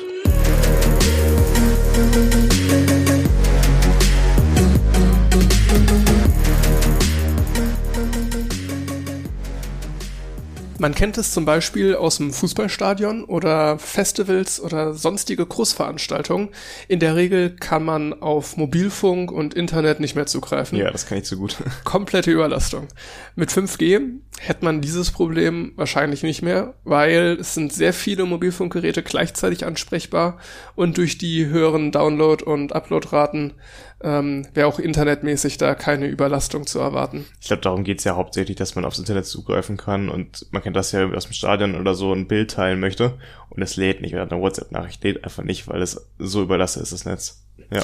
Passiert im Prinzip ständig, ne? Ja. Also eigentlich, es gibt fast nur Vorteile bei 5G. Eine der wenigen Nachteile ist der Energieverbrauch, weil der steigt wahrscheinlich. Was eben im Einspieler gehört, man braucht deutlich mehr dieser Basisstationen. Und geringe Frequenzen bedeuten ja auch eine höhere Energie. Und die Stimmt, musst du ja auch ja. liefern. Also erstmal dieses mehr Basisstationen ist halt auch wieder, muss so ähm, zum einen klar haben dann die Frequenzen die höhere Energie, aber die Basisstationen müssen halt auch betrieben werden und so weiter. Da gab es jetzt eine Abschätzung von Huawei, die haben es auf circa doppelt so viel geschätzt. Also ah, okay, doppelt so, so hoher Energieverbrauch. Ja. Ähm, ja, jetzt, jetzt beim H das Handy selber braucht weniger Energie, äh, jetzt um irgendwie Daten zu empfangen. Ähm, Warum auch immer, keine Ahnung. Ähm, scheint wohl die Verarbeitung der Daten erstmal Empfang ist die leichter eine Sache, zu sein. Wie, wie sieht's denn beim Senden aus? Angeblich auch weniger. Okay. Ähm, also jetzt für deinen Handy-Akku ist 5G erstmal auch was Gutes. Ähm, auch wenn es da durchaus Berichte gab, dass das Handy irgendwie warm wurde. Und Wärme ist eigentlich immer ein Zeichen für einen Energieverlust. Ne? Ja. Ähm, ja, aber es ist dann mehr fehlerhafte Sachen. Also so sollte es eigentlich nicht sein. Mhm. Und was ein weiterer Nachteil ist, um das vielleicht zu ergänzen, ist eben die kürzere Reichweite. Das ist ja die Sache, wenn du ähm, sehr lange, äh, sehr lange Frequenzen benutzt, die ähm, relativ lange Wellenlängen auch haben, das hängt ja miteinander zusammen, dann ähm, ist es eben so, dass die Wellen sich auch über Gegenstände, also über Hindernisse hinweg biegen können. Also in dem Sinne, dass bei einer sehr langen Wellenlänge eben über einen Hügel oder sowas, sogar bei Informationsübertragung übers Radio zum Beispiel, die Welle hinweggeht und deswegen Informationen dahinter empfangen werden können. Und das ist etwa so, dass die Wellenlänge im Verhältnis stehen muss zu dem Gegenstand, auf den sie trifft. Und wenn wir jetzt davon sprechen über Millimeterwellen, dann kann der Gegenstand ähm, nur noch sehr, sehr klein sein, den diese Welle quasi umschiffen kann. Und alles weitere, von der wird sie halt geblockt. Und das ist das Problem, dass halt, wenn man die kürzere Frequenzen wählt, man zwar mehr Informationen übertragen kann, aber damit nicht mehr so weit kommt. Da habe ich tatsächlich einen ganz witzigen Bericht zu gelesen aus den USA, wo sie festgestellt haben, dass wenn es regnet, ja. vor allem wenn es stark regnet, äh, sie ganz schlechten Empfang nur noch haben. Ja. aus genau dem gleichen Grund. Du hast dann, äh, naja, Regentropfen zwischen deinem Signal und äh, zwischen Sender zwischen, und Empfänger, ja. Genau, zwischen Basisstation und Handy. Und naja, Regentropfen blocken nun mal auch solche ganz kleinen Wellen. Ja. Ganz kleinen Wellen ab und das war tatsächlich eine Problematik, ähm, die sich so in der Praxis dann gezeigt hat, wo man vorher jetzt nicht so mega viel drüber nachgedacht hat ähm, weil es jetzt sonst durchaus auch funktioniert. Da wurden auch sehr mathematisch geschickte Sachen gemacht, weil die Wellen ja auch abprallen wiederum ja. und dadurch halt sehr auch streuen, dass man die dann halt trotzdem noch ganz gut verwenden kann. Und man, es gibt ja auch sehr viele redundante Daten in so einem Signal. Das heißt, man muss nicht alles davon empfangen, um die Informationen daraus extrahieren zu können. Da waren tatsächlich so die ersten Experimente, dass man jetzt nicht durch jedes Objekt irgendwie durchdringen muss, um naja, zum Empfänger zu kommen, ja. sondern halt dann da recht geschickt durch sehr viel Mathematik, ähm, durch Abprallsachen und so weiter dann auch noch an die Daten gelangt. Ähm, naja, um nochmal drauf einzugehen, wofür, wofür ist sowas denn jetzt wichtig? Also ähm, einmal so Robotik ist ein großer, großer Faktor, weil da halt häufig Echtzeitsteuerungen relevant sein können. Hm. Bestes Beispiel autonomes Fahren. Ähm, die Latenzzeiten. Total wichtig. Wenn du jetzt ein Rechenzentrum irgendwo hast, was Entscheidungen berechnen muss, möchtest du sie möglichst schnell an den, an das Auto überbringen, ne? Ja, ja, genau, ja. so ein Ausweichmanöver machen, nicht machen, was ist das Beste, was ist die beste Option, dass alle Beteiligten überleben. Ähm, diese Standard-Ethik-Fragen wollen wir mir hier außen vor lassen. Ähm, du willst nicht vielleicht alles im Auto berechnen, sondern kannst es auch auslagern. Genau. Das ist, ist, der Trend geht ja auch dahin, Dinge außerhalb zu berechnen Thema Cloud Gaming oder so. Genau, ist ein ganz gutes Beispiel, Google Stadia. Damit kann man quasi auf jedem Gerät, auf jedem Endgerät Hochleistungs-PCs quasi mitnutzen, indem man die Rechenzentren von Google benutzt und man dann äh, diese Rechenleistung quasi mietet und mit, äh, mit über die Internetverbindung einfach nutzt und dann an seinem Endgerät äh, Spiele spielen kann auf einer höheren Auflösung, als man das vielleicht sonst könnte mit der Rechenleistung, die man zu Hause hat. Irgendein Angebot gab es da doch auch von der RWTH irgendein Rechner. Ich hatte das mal. Ja, ja es gibt einen Rechner hier, einen Hochleistungsrechner, den man sich mieten kann, ja. Glaubst du, glaubst du, das kostet was für Studenten? Ja, ich denke schon. Ich glaube, das ist auch eher für Firmen gedacht als für Studenten. Aber gut, wenn ich jetzt, wenn ich jetzt meine Bachelorarbeit über irgendwas ja, relevant, vielleicht, vielleicht kriege ich dann ja. so Zeit daran gestellt. Das wäre voll cool. Ja, sehen, was du machst, ne? Kann ich Zahlen von Pi ausrechnen lassen. Wow. Da wurden erst letztens wieder neue ausgerechnet. Jetzt ist irgendwie die letzte neue Ziffer ist vier. Es ist, aber ich weiß nicht, wie viele Ziffern man jetzt mittlerweile ausgerechnet hat. Äh, warte, die letzte die Ziffer. Neu, die neue letzte ausgerechnete Ziffer ist vier, bei der man gerade ah, okay. ist. Das ist die Billiardste, Billiardste und Billiardste, keine Ahnung, nach dem Komma. Und sie, hab sie haben, das, das, die Neuigkeit war jetzt, dass sie eine mehr wissen. Nein, nein, die wissen schon ein paar mehr. Schon, ne? okay. Und das, äh, die letzte, die neueste letzte Zahl ist jetzt die vier. Bis jetzt der nächste kommt und weiterrechnet. Das wäre mal ganz interessant zu wissen, wie lang das momentan braucht, um auf eine neue Zahl zu kommen. Weiß ich gar nicht, keine Ahnung. Wäre wär ganz spannend. Naja, wir, wir sind ein bisschen vom Thema abgekommen. Ja. Ähm, ich habe versucht, Statistiken zu finden. Ähm, wie weit Deutschland fortgeschritten ist im 5G-Ausbau im Vergleich zu anderen Ländern. Ähm, was jetzt so Digitalisierungsausbau, also generell Funklöcher und so weiter angeht, ist jetzt kein großes Geheimnis, dass da Deutschland, naja, sehr schlecht ist im Vergleich. Mhm. Ähm, zu 5G-Ausbau habe ich tatsächlich leider nicht sonderlich viel gefunden, bis auf eine Statistik. Ähm, und die konnte ich leider nicht gegenchecken äh, und auch nicht ganz nachvollziehen, woher sie kommt. Ähm, ich würde sie trotzdem hier gerne mal nennen. Ähm, und zwar äh, ist sie von Open Signal, was auch immer das ist. Ähm, und naja, äh, rate mal, auf welchem Platz da Deutschland ist, weil mich hat es überrascht. Von den OECD-Staaten oder europäischen ähm, Staaten? So wie ich das sehe, alle Staaten. Das äh, ist schwierig jetzt, ne? Also weltweit. ähm, ich, ich zweifle an der Statistik, um ehrlich zu sein, aber ja. okay, weiß ich nicht, äh, sagen wir 25 Industriestaaten und dann sind wir noch hinter ein paar Schwellenländern zurück. Das heißt, wir sind auf Platz 40. Hier sind sie auf Platz 8. Okay. Ähm, also was diese geworden. Statistik beinhaltet, um es äh, noch einmal klar zu machen, ähm, die äh, das, das, das stimmt, das ist vielleicht ganz interessant. Ähm, vielleicht sind den wir Gedanken, auch, den Gedanken, sind wir immer zu pessimistisch, was Deutschland angeht. Den Gedanken kann ich gleich noch formulieren, wenn ich die Statistik hier einmal kurz erwähnt habe. Und zwar äh, geht es darum, wie viel ähm, also wie viel Zeit ähm, befinden sich potenzielle 5G-Nutzer, also Leute, die Endgeräte haben, mit denen sie auch 5G nutzen könnten, tatsächlich im 5G-Netz.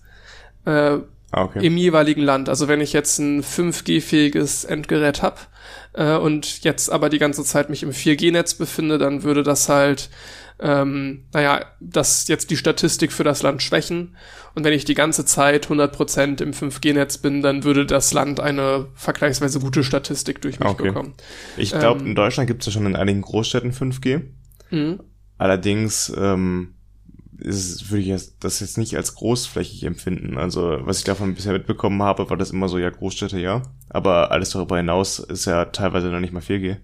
Das ist eigentlich das Hauptproblem, ne? Diese Funklöcher in Deutschland, äh, gerade die Anbindung der ländlichen Region genau, ist ja. da so extrem hart. Es fehlt halt in Deutschland vor allem an dem Glasfaserausbau. Das heißt, zu so einer Sendestation muss ja auch erstmal schnelles Internet hinkommen. Und das geht ja meistens über Glasfasern. Und die haben wir oftmals in Deutschland gar nicht. Da haben wir immer auch unsere Kupferkabel mit dem Super Vectoring, womit man ja, ich glaube, Geschwindigkeiten bis zu 250.000 Mbits erreichen kann. Aber nicht diese 1 Gigabit äh, pro, also eine Gigabit pro Sekunde, wie das zum Beispiel bei ähm, Glasfaser der Fall ist. Ja, äh, was ich mich auch noch gefragt habe, ist, ob vielleicht einfach sehr viele äh, sehr wenig 5G-endfähige Endgeräte in Deutschland einfach vorhanden sind.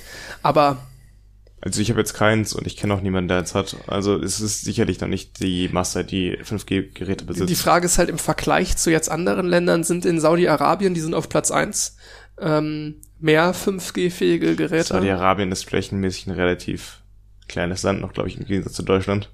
Und deswegen ist es vielleicht da einfacher, flächenmäßig 5G auszubauen. Dass du längere Zeit im Durchschnitt 5G einfach hast. Auf Platz zwei ist Kubat. Spricht man die so aus? K-U-B-A-I-T. Ja, bestimmt. ich versuche es einfach nicht. Ich, ich habe jetzt das I weggelassen, ich weiß Kuwait. es nicht. ähm, dann Hongkong dann ja. Südkorea, USA, Taiwan. Südkorea ist ja immer sehr bekannt als Internet. Das stimmt, ja, ja. Und dann noch Niederlande und dann kommt Deutschland. Ich hätte tatsächlich auch wie du auf den Platz 40 sonst wie geschätzt. Vielleicht ist man geframed durch dieses äh, Funklöcher, Mobilfunkausbau. Ähm, genau. Dass das das Ding sein könnte. Aber du hast recht, das wäre ein Erklärungsding, dass es in den Großstädten vielleicht haben. Ich meine, wann ähm, wurden die Frequenzen versteigert für 5G? Das ist jetzt schon irgendwie anderthalb Jahre her, zwei Jahre oder nicht? Dass die ja. großen Internetkonzerne da ähm, sich die Fre Frequenzen ersteigern konnten. Und seitdem ist ja der Auf Ausbau eigentlich im vollen Gange, also nach Möglichkeiten der großen Konzerne. Für die ist ja auch immer ein wirtschaftliches Interesse. Und das bedeutet ja auch, dass halt auf dem Land einfach weniger ausgebaut wird, weil es da weniger Leute nutzen können. Äh, dann noch eine Ratfrage. Äh, und zwar, wie viel Prozent sind es denn? Also wie viel Prozent der Zeit verbringen denn Leute im 5G-Netz im Vergleich zum Das kommt ja Netz ganz generell. drauf an, wie viele in der Stadt so ein 5G-Gerät be äh, benutzen oder wie viele Leute auf dem Land so eins besitzen. Hm. Ähm, ich weiß nicht, also auf dem Land, glaube ich, kaufst du dir das gar nicht erst. Was, was bringt es dir? Also, hm. wenn du in der Innenstadt lebst, sind es wahrscheinlich in der Großstadt, wie jetzt zum Beispiel Köln etc., also wirklich in einer der größten Städte Deutschlands, dann könnten es ja schon 70, 80 Prozent sein, weiß ich nicht. Auf dem Land geht's gegen null. Weiß ich nicht, irgendwo dazwischen wird sich einpendeln. Es ist äh, 10,3 Prozent. Okay. Ja. Gar nicht, gar nicht so viel für Platz 8.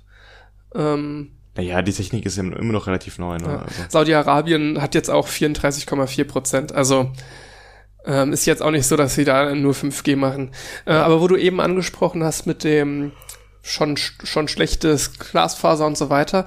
Da könnte sogar 5G eine Möglichkeit sein, weil ähm, es könnte, man könnte es so umfunktionieren, dass man quasi diesen Glasfaserausbau gar nicht unbedingt weiter vorantreibt und dafür den 5G-Ausbau vorantreibt und dann ländliche Regionen mittels 5G Geräte ins Haus stellt, die daraus dann ähm, quasi das WLAN erzeugen oder halt den LAN-Anschluss erzeugen, der dann aber über das Mobilfunknetz läuft. Da müsste aber trotzdem zu dem Mobilfunkmast erstmal das, äh, die schnelle Internetanbindung hinkommen. Das stimmt, ja. Das heißt, entweder man macht das halt mit Glasfasern oder, was ich mir gerade vorgestellt habe, inwieweit ist es möglich, so ein Multi-Hop-System aufzubauen, in dem du ganz viele 5G-Netze hintereinander schaltest und damit auch größere Distanzen überbrückst. Das, das wäre dann natürlich Dafür sehr praktisch. Das ne? aber sehr, sehr viele Sender, weil die Reichweiten, wie gesagt, kurz sind. Ich weiß nicht, ein Kilometer, zwei vielleicht. Weiß ich nicht. Und dann äh, musst du halt die ganz oft hintereinander schalten, damit du so eine, ich weiß nicht, äh, Glasfaser ist teuer, du musst es unter die Erde legen. Aber vielleicht ist es sogar noch teurer, diese ganzen 5G-Mäste aufzubauen. Es ist auch nochmal ein Unterschied, dass da muss ich ehrlich sagen, da habe hab ich nicht ganz durchgeblickt. Ähm, und zwar ähm, 5G und Millimeterwellen ist kein Synonym sondern es gibt wohl 5G halt auch ohne Millimeterwellen. In Deutschland benutzen sie tatsächlich noch keine Millimeterwellen. Mir hat der Begriff ähm, Millimeterwellen ähm, noch gar nichts gesagt. Ich habe gerade mal auf der Seite des Fraunhofer Instituts ein bisschen danach gesucht, aber konnte jetzt auf die Schnelle gar nicht so viel dazu Du findest finden. sonst auch was unter MM-Wave, äh, so als Abkürzung dann im englischsprachigen. Okay. Ähm, genau, in Deutschland nutzen sie die bisher nicht. Da steht noch eine Entscheidung vom Ah, ich habe den Namen vergessen. Äh, auf jeden Fall äh, hier Bundesnetzagentur ah, okay. ähm, aus, äh, ob die vergeben werden und so weiter. Ähm, aber ja, wo genau jetzt der, also wo genau jetzt die Linie verläuft, ähm, wie ich jetzt genau 5G mache, ohne Millimeterwellen. Sie werden auch da Frequenzen dazugenommen haben, auch beim aktuell, also auch beim 5G mit Millimeterwellen werden noch alte äh, Frequenzen weiter mitbenutzt. Also es ist nicht so, dass 5G komplett über Millimeterwellen läuft, aber halt unter anderem über Millimeterwellen, jetzt in den Ländern, die Millimeterwellen verwenden. Mhm. Ähm, ja, was jetzt dann in Deutschland genau noch bei 5G mehr ist als 4G, abgesehen von mehr Frequenzen, die auch da wieder versteigert wurden, ne? und das macht ja schon mal einen Unterschied, was Upload und Download angeht, äh, konnte ich so gar nicht wirklich herausfinden, was ein bisschen unangenehm ist, aber ähm, ja, das, das wäre nochmal ganz interessant, wenn man dazu irgendwann nochmal was hört. Ein anderer limitierender Faktor, den ich letztens mal gelesen habe, ist, dass ja, wie du es eben auch erwähnt hast, Server zum Beispiel noch gar nicht darauf ausgelegt sind, dass die Latenz so kurz ist. Das bedeutet, ähm, der Flaschenhals ist nicht mehr unbedingt die mobile äh, Kommunikation, sondern vielmehr, was die Server leisten können in Geschwindigkeiten. Das heißt, wenn du jetzt eine Anfrage stellst und eine Antwort bekommen möchtest, ist der Hauptteil der Zeit, der verbraucht wird, gar nicht auf dem Weg zwischen Handy und dir, sondern zwischen dem Mast und dem Server. Und das wirst du ja nicht Herr werden mit 5G. Das heißt, wir müssen erstmal da arbeiten daran, bevor, oder die Firmen müssen daran arbeiten, die solche Netzwerke betreiben, bevor wir ähm, davon reden können, dass wir den, das komplette Potenzial ausschöpfen können von dem vom 5G-Netz. Genau, diese, diese eine Millisekunde da, die sie ähm, immer wieder genannt wird im Zusammenhang mit 5G, die ist halt auch wirklich unter Laborbedingungen nur dieser eine Bereich von ja, genau. Basisstation genau. zu Empfänger. Ne? Ähm, man vergisst gerne mal, was sich dann alles noch an Latenzen da drauf addiert, sei es die Latenz deines Bildschirms. Ne? Also die ja auch schon eine Millisekunde mindestens betragen. Ja, genau. Also da, da kommen, da kommen echt Dinge zusammen. Ne? Ähm, ja, also klar, natürlich ist das ein großer Punkt, die Entfernung. Die machen häufig viel der Latenzen aus, aber da gibt's noch deutlich mehr. Also wenn man jetzt sagt 5G, eine Millisekunde Latenz, geh nicht davon aus, dass du jetzt mit einer Millisekunde Latenz irgendwie Call of Duty spielen wirst. Ähm, wird nicht passieren. Sowieso nicht am Handy wahrscheinlich. Stimmt auch wieder. gibt's, gibt's das? Ah, das macht doch aus allem momentan Handy-Apps. ja, das ist, glaube ich, einfach profitabler. ähm, und was auch noch so ein Punkt ist, ähm, ich schätze mal, dass 4G ja auch nicht anders war. Also 4G wird am Anfang auch nicht voll ausgenutzt worden sein, weil einfach die, ähm, die Welt auch nicht bereit in Anführungszeichen dafür war. Ich denke mal, die ganzen Anbieter äh, werden noch ein bisschen ihre Angebote einfach daran anpassen und die werden so ein bisschen hereinwachsen in dieses 5G-Zeitalter. Ich schätze mal, dass wir da in den nächsten Jahren, auch wenn Leute immer mehr 5G-fähige Geräte bekommen, auch passender dafür werden diese Angebote und dadurch wird unser Internet dann wahrscheinlich schneller werden, obwohl wir 5G jetzt schon zur Verfügung haben teilweise. Ein anderer Punkt, auf den ich noch gerne eingehen würde, sind ähm, Gesundheitsrisiken. Und ich weiß, ich habe vorher gesagt, ich möchte nix mit also, dem. Jetzt sagst du schon zum dritten Mal. mit dem mit den Verschwörungstheorien zu tun haben, aber tatsächlich muss man da auch ganz klar separieren. Ähm, weil sich erstmal über Gesundheitsrisiken von 5G Sorgen zu machen, hat erstmal nix mit Verschwörungstheorie zu tun. So diese Standardverschwörungstheorien, äh, sag mir Bescheid, wenn ich was Falsches sage, aber ist halt dieses hier Corona und äh, ja, keine Ahnung. Äh, 5G macht Corona und Corona macht 5G, keine Ahnung. Also ähm, geht geht's in die Richtung, während jetzt Gesundheitsrisiken berechtigt sind, auf jeden Fall diese Fragen zu stellen, weil es gibt da ein grundlegendes Problem. Und zwar, das ist die Forschung an sich in diesen Bereichen. Es, es ist total schwierig, ähm, eine unbelastete Kontrollgruppe zu finden. Beziehungsweise, was heißt schwierig? Die findest du halt nicht. Wir haben überall elektromagnetische Wellen um uns. Ähm, jeder wir hat, haben sein, jetzt schon jeder hat 4G. seinen WLAN-Router im Zimmer stehen oder im Haus und jeder hat sein Handy in der Hosentasche. Genau, du findest keine unbelastete Kontrollgruppe. Ähm, was sich jetzt natürlich anbieten würde, okay, wir sperren irgendwelche Leute wo ein und bestrahlen die dann mit einer Extradosis, damit die mehr haben als alle anderen und die einen sperren wir ein und bestrahlen die nicht mit einer Extradosis. Kannst du aus ethischen Gründen, hat man vielleicht an der Art und Weise, wie ich das gerade gesagt hat, schon gemerkt, kann man aus ethischen Gründen so nicht machen, weil gerade wenn es jetzt darum geht, herauszufinden, ob etwas schädlich ist, kannst du den Leuten Ja. das nicht bewusst aussetzen. Kannst es höchstens Leuten entziehen. Genau. Ja. Das, das würde gehen, aber ist halt auch schwierig. Ne? Ähm, insofern ist einfach Studien zu dem Thema schwierig. Was uns natürlich noch bleibt, sind Versuche mit Tieren, was Ja. auch gemacht wird.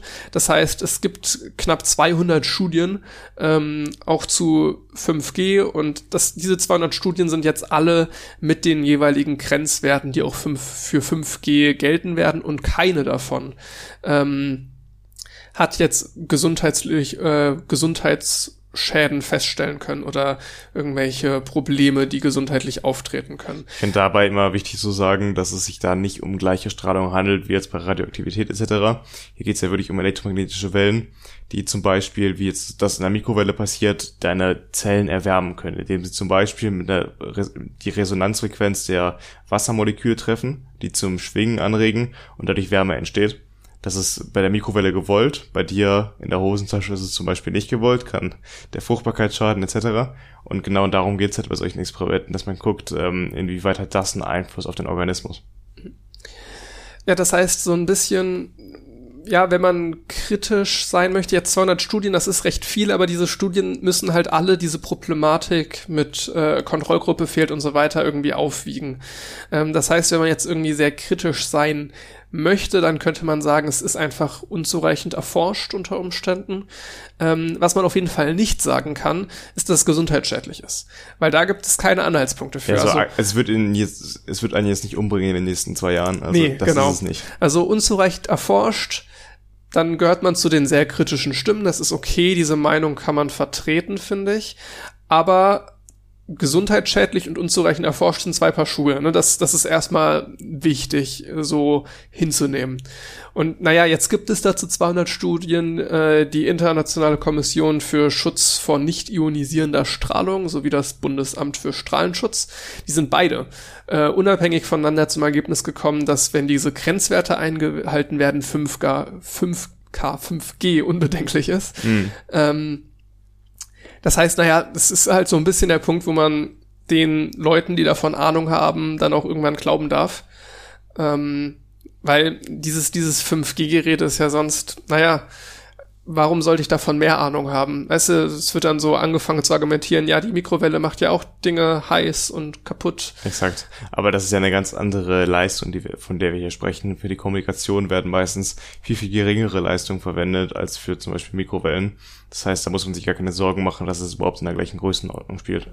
Es ist ein bisschen schade, dass äh, diese, dieses Gelaber darüber so ein bisschen Aber ich finde es gar nicht mal so schlimm. Also es ist, wird immer Randstimmen geben in dem Bereich. Und ich ich, finde jetzt gar das nicht, Gefühl, dass es bremst ein bisschen. Ich finde gar nicht, dass es so vorherrschend ist. Also es gibt diese Stimmen, aber in der Politik hört man, glaube ich, gar nicht so stark darauf. Ich finde es immer wichtig, die Politik hat ja eine gewisse Fürsorgepflicht. Das heißt, man muss vorher Gefahrenquellen erstmal erörtern und gucken, dass sie, sie nicht zu einer großen Gefahr heranwachsen. Allerdings äh, habe ich auch nicht das Gefühl, dass es gerade irgendwie überdramatisiert wird von der Politik. Also das wird vorangetrieben, der 5G-Ausbau, und man achtet gleichzeitig darauf, dass keine störenden Nebeneffekte eintreten, weil umkommen werden wir alle nicht, aber es ist auch nicht gerade abzusehen, dass es irgendwelche Nebeneffekte geben könnte. Und in dem Sinne, glaube ich, erfüll, erfüllt die Politik ihre Sorgfaltspflicht und ähm, wir müssen uns eigentlich keine Sorgen machen. Ja, würde ich dir, würde ich dir im Großen und Ganzen zustimmen. Das, äh, zum Vorteil ist ja auch, dass viele dieser 5G-Stimmen, also diese Gesundheitsrisiken sind halt die eine Sache, aber diese anderen sind halt einfach zu abstrus, weißt du, da Ja, hört halt eh keiner drauf. Müssen wir auch nicht reden, alles gut. Ähm, und diese Gesundheitsrisiken an sich, äh, wenn man wirklich darüber argumentiert, dann ist man ja schon mal jemand, der mit sich reden lässt. Ja. Ähm, insofern, ja, vielleicht bremst es doch nicht so viel, wie ich jetzt im Gefühl Ich glaube, in Deutschland sind eher Probleme Bürokratie und ähm, dass wir nicht das Geld in die Hand nehmen als Staat zum Beispiel, um auch äh, strukturschwache Regionen au auszubauen, eben mit Infrastruktur. Ich habe mal ganz nettes, einen ganz netten Vergleich gehört. Hätte man im Kaiserreich äh, die Wasserversorgung privatisiert, Stimmt, das Dann- habe ich auch mal gehört. Ja. dann hätte man in Mecklenburg-Vorpommern könnte man immer noch mit einer Kelle Wasser aus dem Fluss holen. Und in Berlin hätte man drei verschiedenfarbige Wasseranschlüsse, ne? Weil die großen Städte, die bekommen natürlich, wo die Leute das eben brauchen, viel mehr Aufmerksamkeit von den Firmen, weil es da viel mehr Geld zu holen gibt. Und in ländlichen Regionen, wo es einfach kaum Leute gibt, die dafür bezahlen, lohnen sich die, diese Initialkosten gar nicht, um so ein System da aufzubauen wie jetzt 5G oder an, überhaupt erstmal 4G oder Funklöcher auszugleichen. Und deswegen müssen wir als Staat einfach viel mehr Geld in die Hand nehmen, um diese strukturschwachen Regionen zu fördern, zu subventionieren, dass da eben auch ausgebaut wird. Und es ist so verdammt wichtig, ne? Wenn ich mir hier diese, was, was wird uns 5G bringen, so an die Robotik-Sachen, autonome Fahren-Sachen. Ja. Du wirst als Wirtschaftsstandort einfach nicht mehr überleben können, wenn du in solchen Bereichen nicht mitziehst.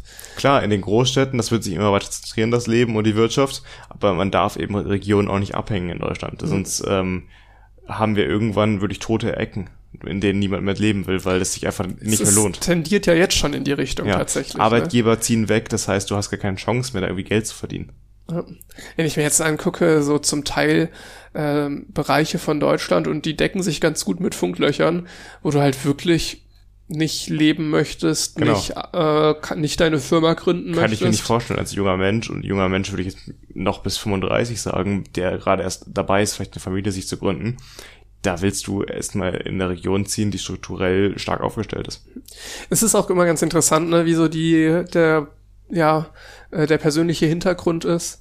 Leute, die vom Land kommen, das wäre immer ganz interessant. Äh, jetzt Leute, die ich kenne, die vom Land kommen, das sind nicht so viele, die müsste ich eigentlich mal fragen, ob sie jetzt irgendwann vorhaben, wieder in ländlichere Regionen zu ziehen, jetzt nach dem Studium oder sonst wie, oder ob sie jetzt eher so zu Städtern werden. Ähm, Das fände ich ganz interessant. Ja, die Tendenz geht ja immer allgemein in Richtung der Städte.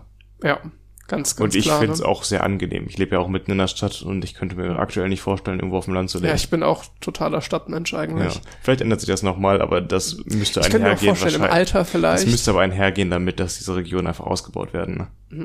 Ich, ich meine, ja, es, Wenn es bietet halt auch viele Vorteile. Du musst ja heutzutage ne? nicht mehr in der Nähe von dem Arbeitgeber leben. Du kannst ja auch weit weg von dem Office leben und im Homeoffice machen, aber das geht auch nur mit gutem Internet. Das geht auch nur im guten Internet und so richtig gut geht das auch nicht in Deutschland, Homeoffice. Ne? Also jetzt so ganz generell, das war ja eine große Debatte und äh, Jetzt wurden wir gezwungen, das alles ein bisschen einzuführen und äh, vielleicht Ja. hat, hat uns das ja so ein bisschen die Augen geöffnet, was wir da alles noch machen müssen. ja, ähm, schon, also wenn ich mir jetzt so Vor- und Nachteile Stadt äh, und irgendwie Dorf angucke, Dorf hast du halt Ruhe, aber das war's dann auch mit Vorteilen.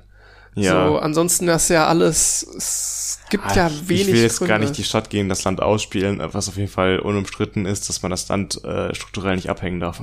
Ja. Ich würde vorschlagen, wir machen weiter mit dem Studiumsteil. Da haben wir noch gibt's genug auch zu erzählen. Ja. Einiges zu berichten.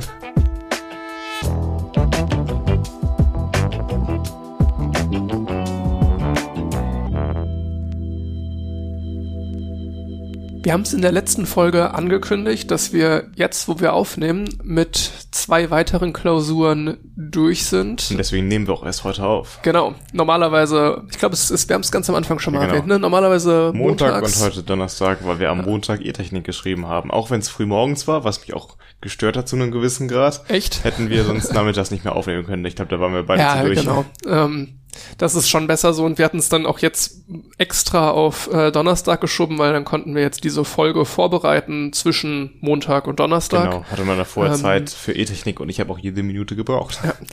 Ja, das war, Wie naja, lief es? genau, wie lief es? Ähm, Ja, natürlich haben wir uns schon ausgetauscht, aber es ist, äh, man kann nicht oft genug drüber reden. Müssen wir es jetzt nochmal Ja, durchleben? ja, kann man nicht leben. Mathe Ähm, haben wir sogar schon zurückbekommen, sagen wir mal so. Es hat uns so gut gefallen, dass wir die ganze Klausur nochmal schreiben am Unbedingt, 20. September. In Oder der Zugabe. 21. Oder irgendwann, keine Ahnung. Ja, Ähm, so es ist am, am, 21, am 21. Ja. Ja.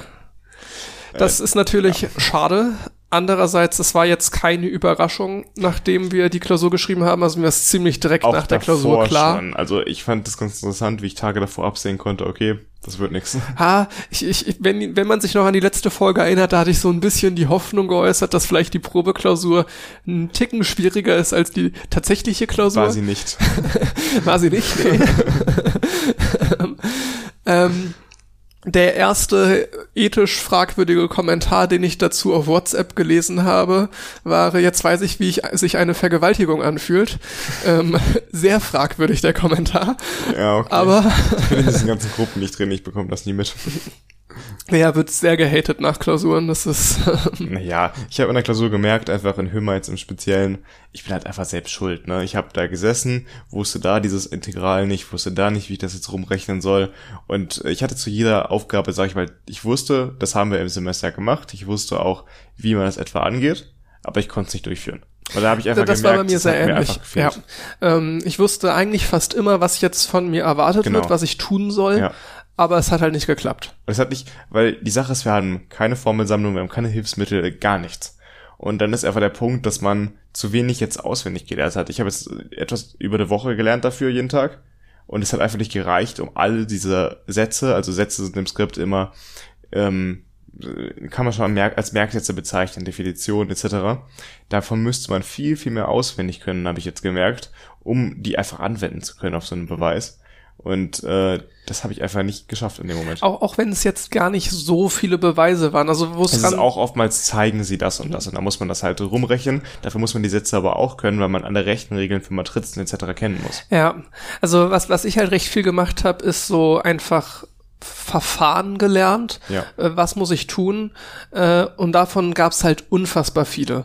Äh, und die habe ich alle nacheinander gemacht, aber wo halt nicht mehr so richtig die Zeit für blieb, war diese Verfahren dann auch wirklich mit sehr schwierigen Aufgaben auszuprobieren. Das ist es nämlich. Wir haben eben keine einfachen Aufgaben in der Klausur. Du hast viele Verfahren, die rankommen können. Extrem viele. und dann also, kommen davon oder dazu die schweren Aufgaben ran. Es ist tatsächlich, ich frage mich so ein bisschen, habe ich mich auch schon im Vorfeld gefragt, was sie sich bei der Konzeption von Hömer 2 gedacht haben, weil ich finde, es ist themenmäßig überladen. Ähm, wir machen, Ja, das, das Ding ist halt immer, was wir auch, glaube ich, schon mal angesprochen haben, dass wir auch noch Hömer 4 und äh, 3 und 4 haben. Ne? Also Mhm. es ist nicht so, dass wir jetzt einfach was schieben könnten auf dieses Semester im äh, Lehrplan. Oder in dem ich, ich frage mich, was jetzt in Hömer 3 denn noch kommt. Also da kommt Lassen bestimmt noch einiges. aber da wird noch was kommen, ja. Wir werden es berichten, aber ich, ich fand das jetzt erstmal, ja, ich weiß nicht, wem das jetzt was sagt, aber wir haben halt äh, sehr viel äh, so lineare Algebra als Thema gemacht. Das ist ein sehr großes Thema, äh, theoretisch. Ne? Es wurde dann natürlich ein Stück weit runtergebrochen, aber sagen wir mal so, die einfachen Sachen, die Herleitung lässt man dann weg und den schwierigen Kram, den darf man dann in zwei Wochen machen. So ungefähr. Dann Integralrechnung komplett. Ähm, dann Differentialrechnung, mehrdimensionale Analysis, also das Ganze hier von wegen Hochpunkt und so weiter, halt nur im mehrdimensionalen. Genau, einfach das, was man kennt als Graph in mehreren Dimensionen. Genau. Ist auch nicht gerade klein als Thema, würde ich behaupten. Und die Königsdisziplin am Ende, Differentialgleichungen. G- G- Differentialgleichung habe ich, glaube ich, gerade schon erwähnt, aber was noch dazu kam, war... Differentialrechnung gesagt. Ah, Differentialrechnung, Die okay. geht ja mit der Integralrechnung einher. Stimmt, genau. Nee, ähm, was ich sagen wollte, war Differentialgleichung, genau. Und dann noch dazu, fällt ein bisschen zu Differentialgleichung, aber ist schon nochmal getrennt zu betrachten, Differentialgleichungssysteme. Exakt, ja. Die Ne? sind dann auch mehrdimensional, indem man dann, äh, Und ja, Das, das sind eigentlich alles, also fast jedes Thema davon hätte ein, hätte hätte ein halbes Jahr füllen können, meiner Meinung nach. ja, das ist vielleicht ein bisschen am Schulstandard gemessen, aber du hast schon recht, dass jetzt alle vier Themen äh, schon relativ viel sind. Da, also mal schauen, was jetzt kommt. Ich glaube auch nicht, dass jetzt äh, das nächste Hömer, Hömer 3 gilt sogar eigentlich als schwieriger als Hömer 2. Aber das lag, glaube ich, auch daran, dass unser Hömer-Prof, professorabhängig, den wir ja. dieses Jahr hatten, seit fünf, sechs Jahren mal wieder eine Hömer-Vorlesung gehalten hat, Hömer 2, und auch eine Prüfung gestellt hat. Und die, die das davor gemacht haben, haben das wohl etwas entspannter gemacht, sage ich mal. Also ein bisschen weniger fordernd, als es jetzt so war. Das ist nicht verkehrt. Man muss halt einfach dafür mehr lernen. Und äh, das habe ich jetzt für meinen Teil nicht gemacht. Allerdings, zu meiner Verteidigung, auch 65 Prozent der anderen, die diese Klausur geschrieben haben, auch nicht. Also ich bin nicht in der. Das stimmt, ja. Eine hohe äh, Durchfallquote. Genau, ich muss mich jetzt nicht schämen. dafür. ähm, letztes Jahr war es bei 30 Prozent die Durchfallquote, jetzt ist sie mehr als doppelt so hoch. Das sagt schon viel aus dann darüber, ne? Ja, ähm, naja, ich habe trotzdem schönerweise das Gefühl, dass die Klausur machbar ist. Ist sie auf jeden Fall. Ich habe jetzt auch das Gefühl, jetzt in den zwei, drei Wochen, die wir jetzt haben, ähm, das Ganze erschaffen zu können. Und für mich beschränkt sich das dann jetzt erstmal auf viel auswendig lernen. Genau, ja, bei mir wird's tatsächlich eher weniger auswendig lernen, sondern viel anwenden. Das kommt auch, das, damit kann man auch auswendig lernen, indem man viel anwendet. Allerdings ist erstmal die Priorität, äh, die Sachen zu wissen wirklich und dann die Übungsaufgaben so zu rechnen ohne Hilfsmittel. Naja, wovon der Erfolg dann für die zweite Hömer-Klausur auch maßgeblich mit abhängen wird, ist Elektrotechnik. Und zwar das zweite Fach, was wir geschrieben haben. Da haben wir noch keine Ergebnisse zurück, aber diese Ergebnisse werden darüber ein Stück weit Ausschlag geben. Denn, ja. denn wir schreiben die zweite, äh, der zweite Termin wäre am 20. September, auf einen Tag vor der Hömer-Klausur, vor dem zweiten Termin. Das heißt, wenn wir jetzt beide direkt hintereinander schreiben innerhalb von 24 Stunden, wäre das schon eine größere Herausforderung. Also eine sehr viel größere Herausforderung. Da wäre bei mir tatsächlich die Frage, ob ich mich versuche, auf eins Nein. zu fokussieren. Nein, ich will die weghaben dieses Jahr sowas. also ich muss es versuchen, aber ja, also klar, es ist, ist so, kann man versuchen, ne? aber du läufst dann das Risiko natürlich, dass du am Ende ohne eine von beiden Dann ist es dastehst. so. Ich will nicht die jetzt ins vierte Semester mitnehmen oder ins sechste, weil die werden nur einmal im Jahr angeboten und wir können die nicht im nächsten Halbjahr wieder schreiben.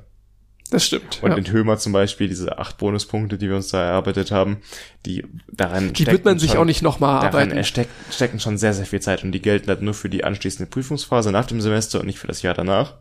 Und das ist für mich schon Grund allein, jetzt zu versuchen, die zu bestehen und E-Technik eigentlich auch. Tatsächlich, wenn ich nochmal irgendwann Hömer schreiben müsste, wenn es ganz blöd läuft, dann ähm, würde ich jetzt nicht diese Bonuspunkte einsammeln. Das ist viel zu viel Arbeit das Semester über. Das ist es nur dann wert, wenn du auch wirklich zum ersten Mal neu die Sachen lernst.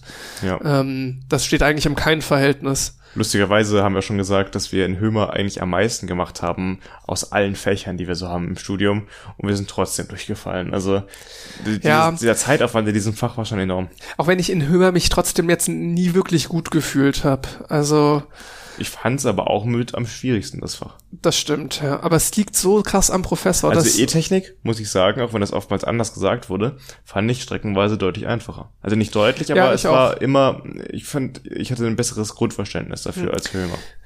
Dann äh, gehen wir doch nochmal genauer auf die E-Technik-Klausur ein. Was, was ist denn deine Einschätzung? Wenn jetzt so ein Prozentsatz bestanden, nicht bestanden, 50-50.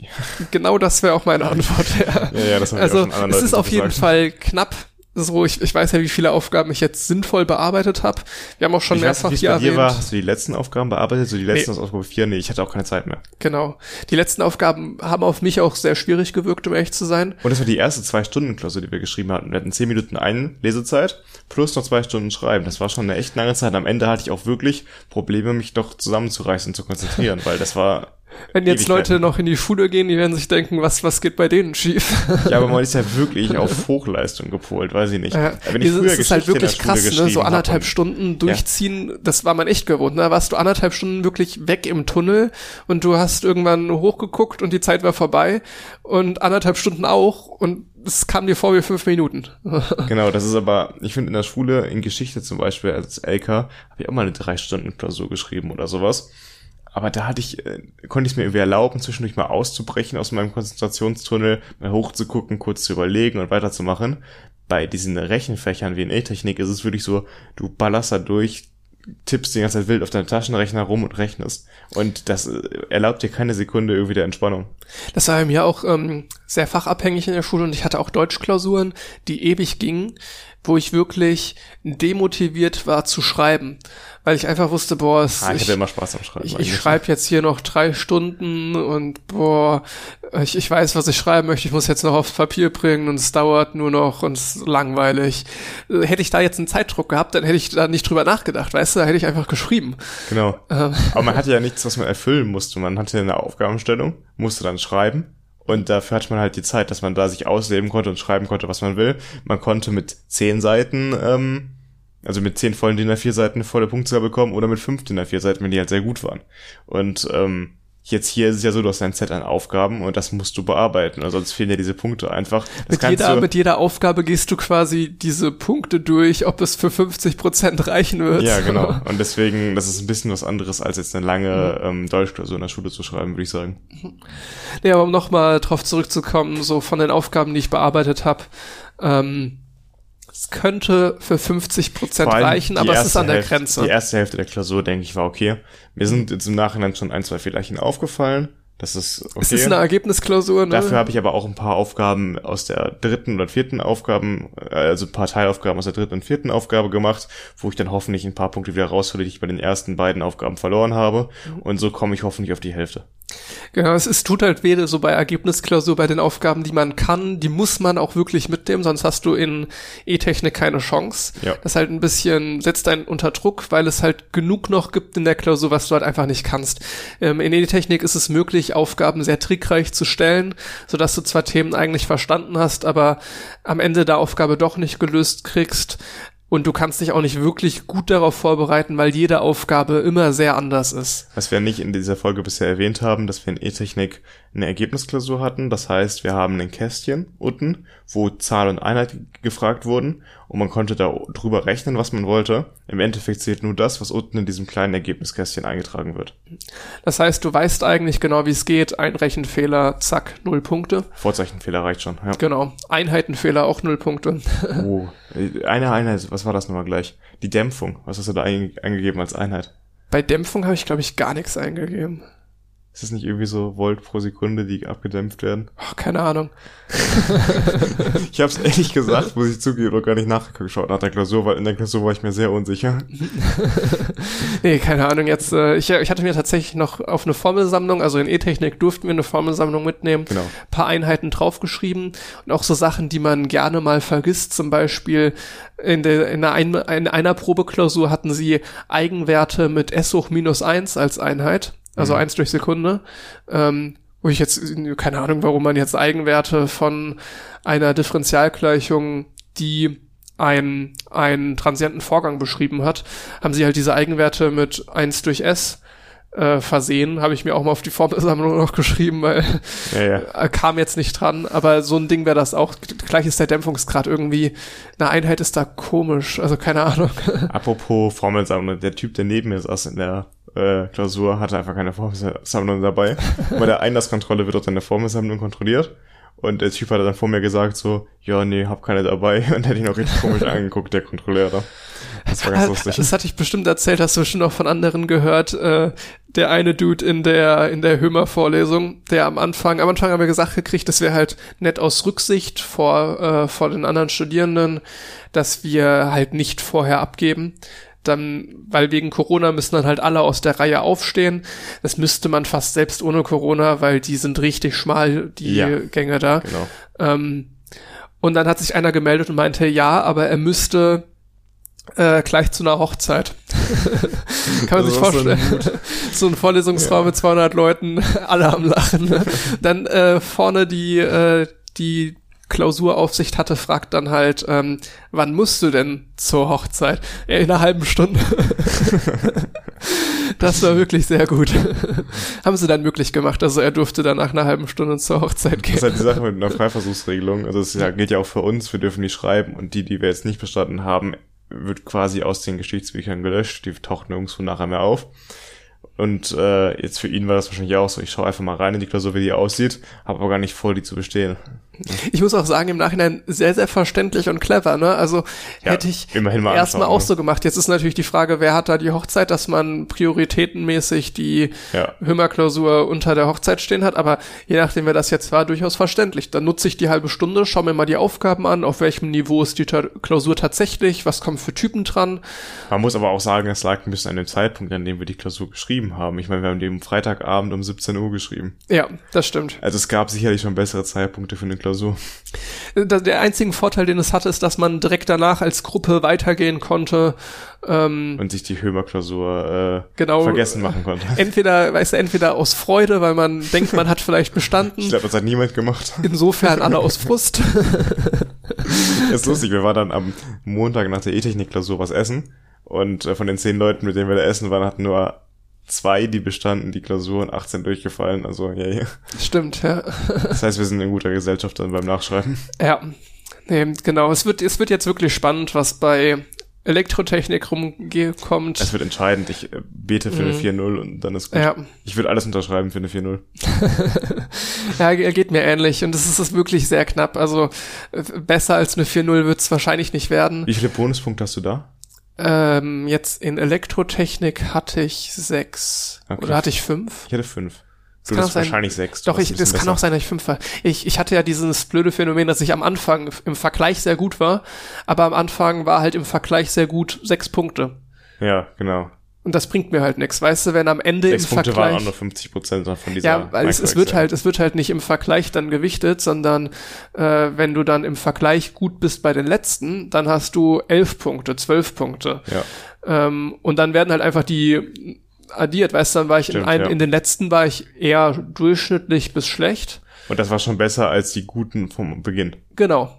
Ja, Und dann haben selbst meine durchschnittlich schlechten, im Vergleich durchschnittlich schlechten, wurden äh, dann halt reingenommen in die Wertung und meine im Vergleich zum Teil sehr, sehr guten äh, waren scheißegal, weil eh zu wenig Punkte. um nochmal kurz ein paar Zuhörer mitzunehmen, wir haben freitags äh, alle zwei Wochen 15 Minuten so eine Micro-Exam geschrieben, wo so ein paar Sachen kurz abgefragt wurden aus dem Vorlesungsstoff, um halt äh, zu checken, ob alle auf dem gleichen Stand sind.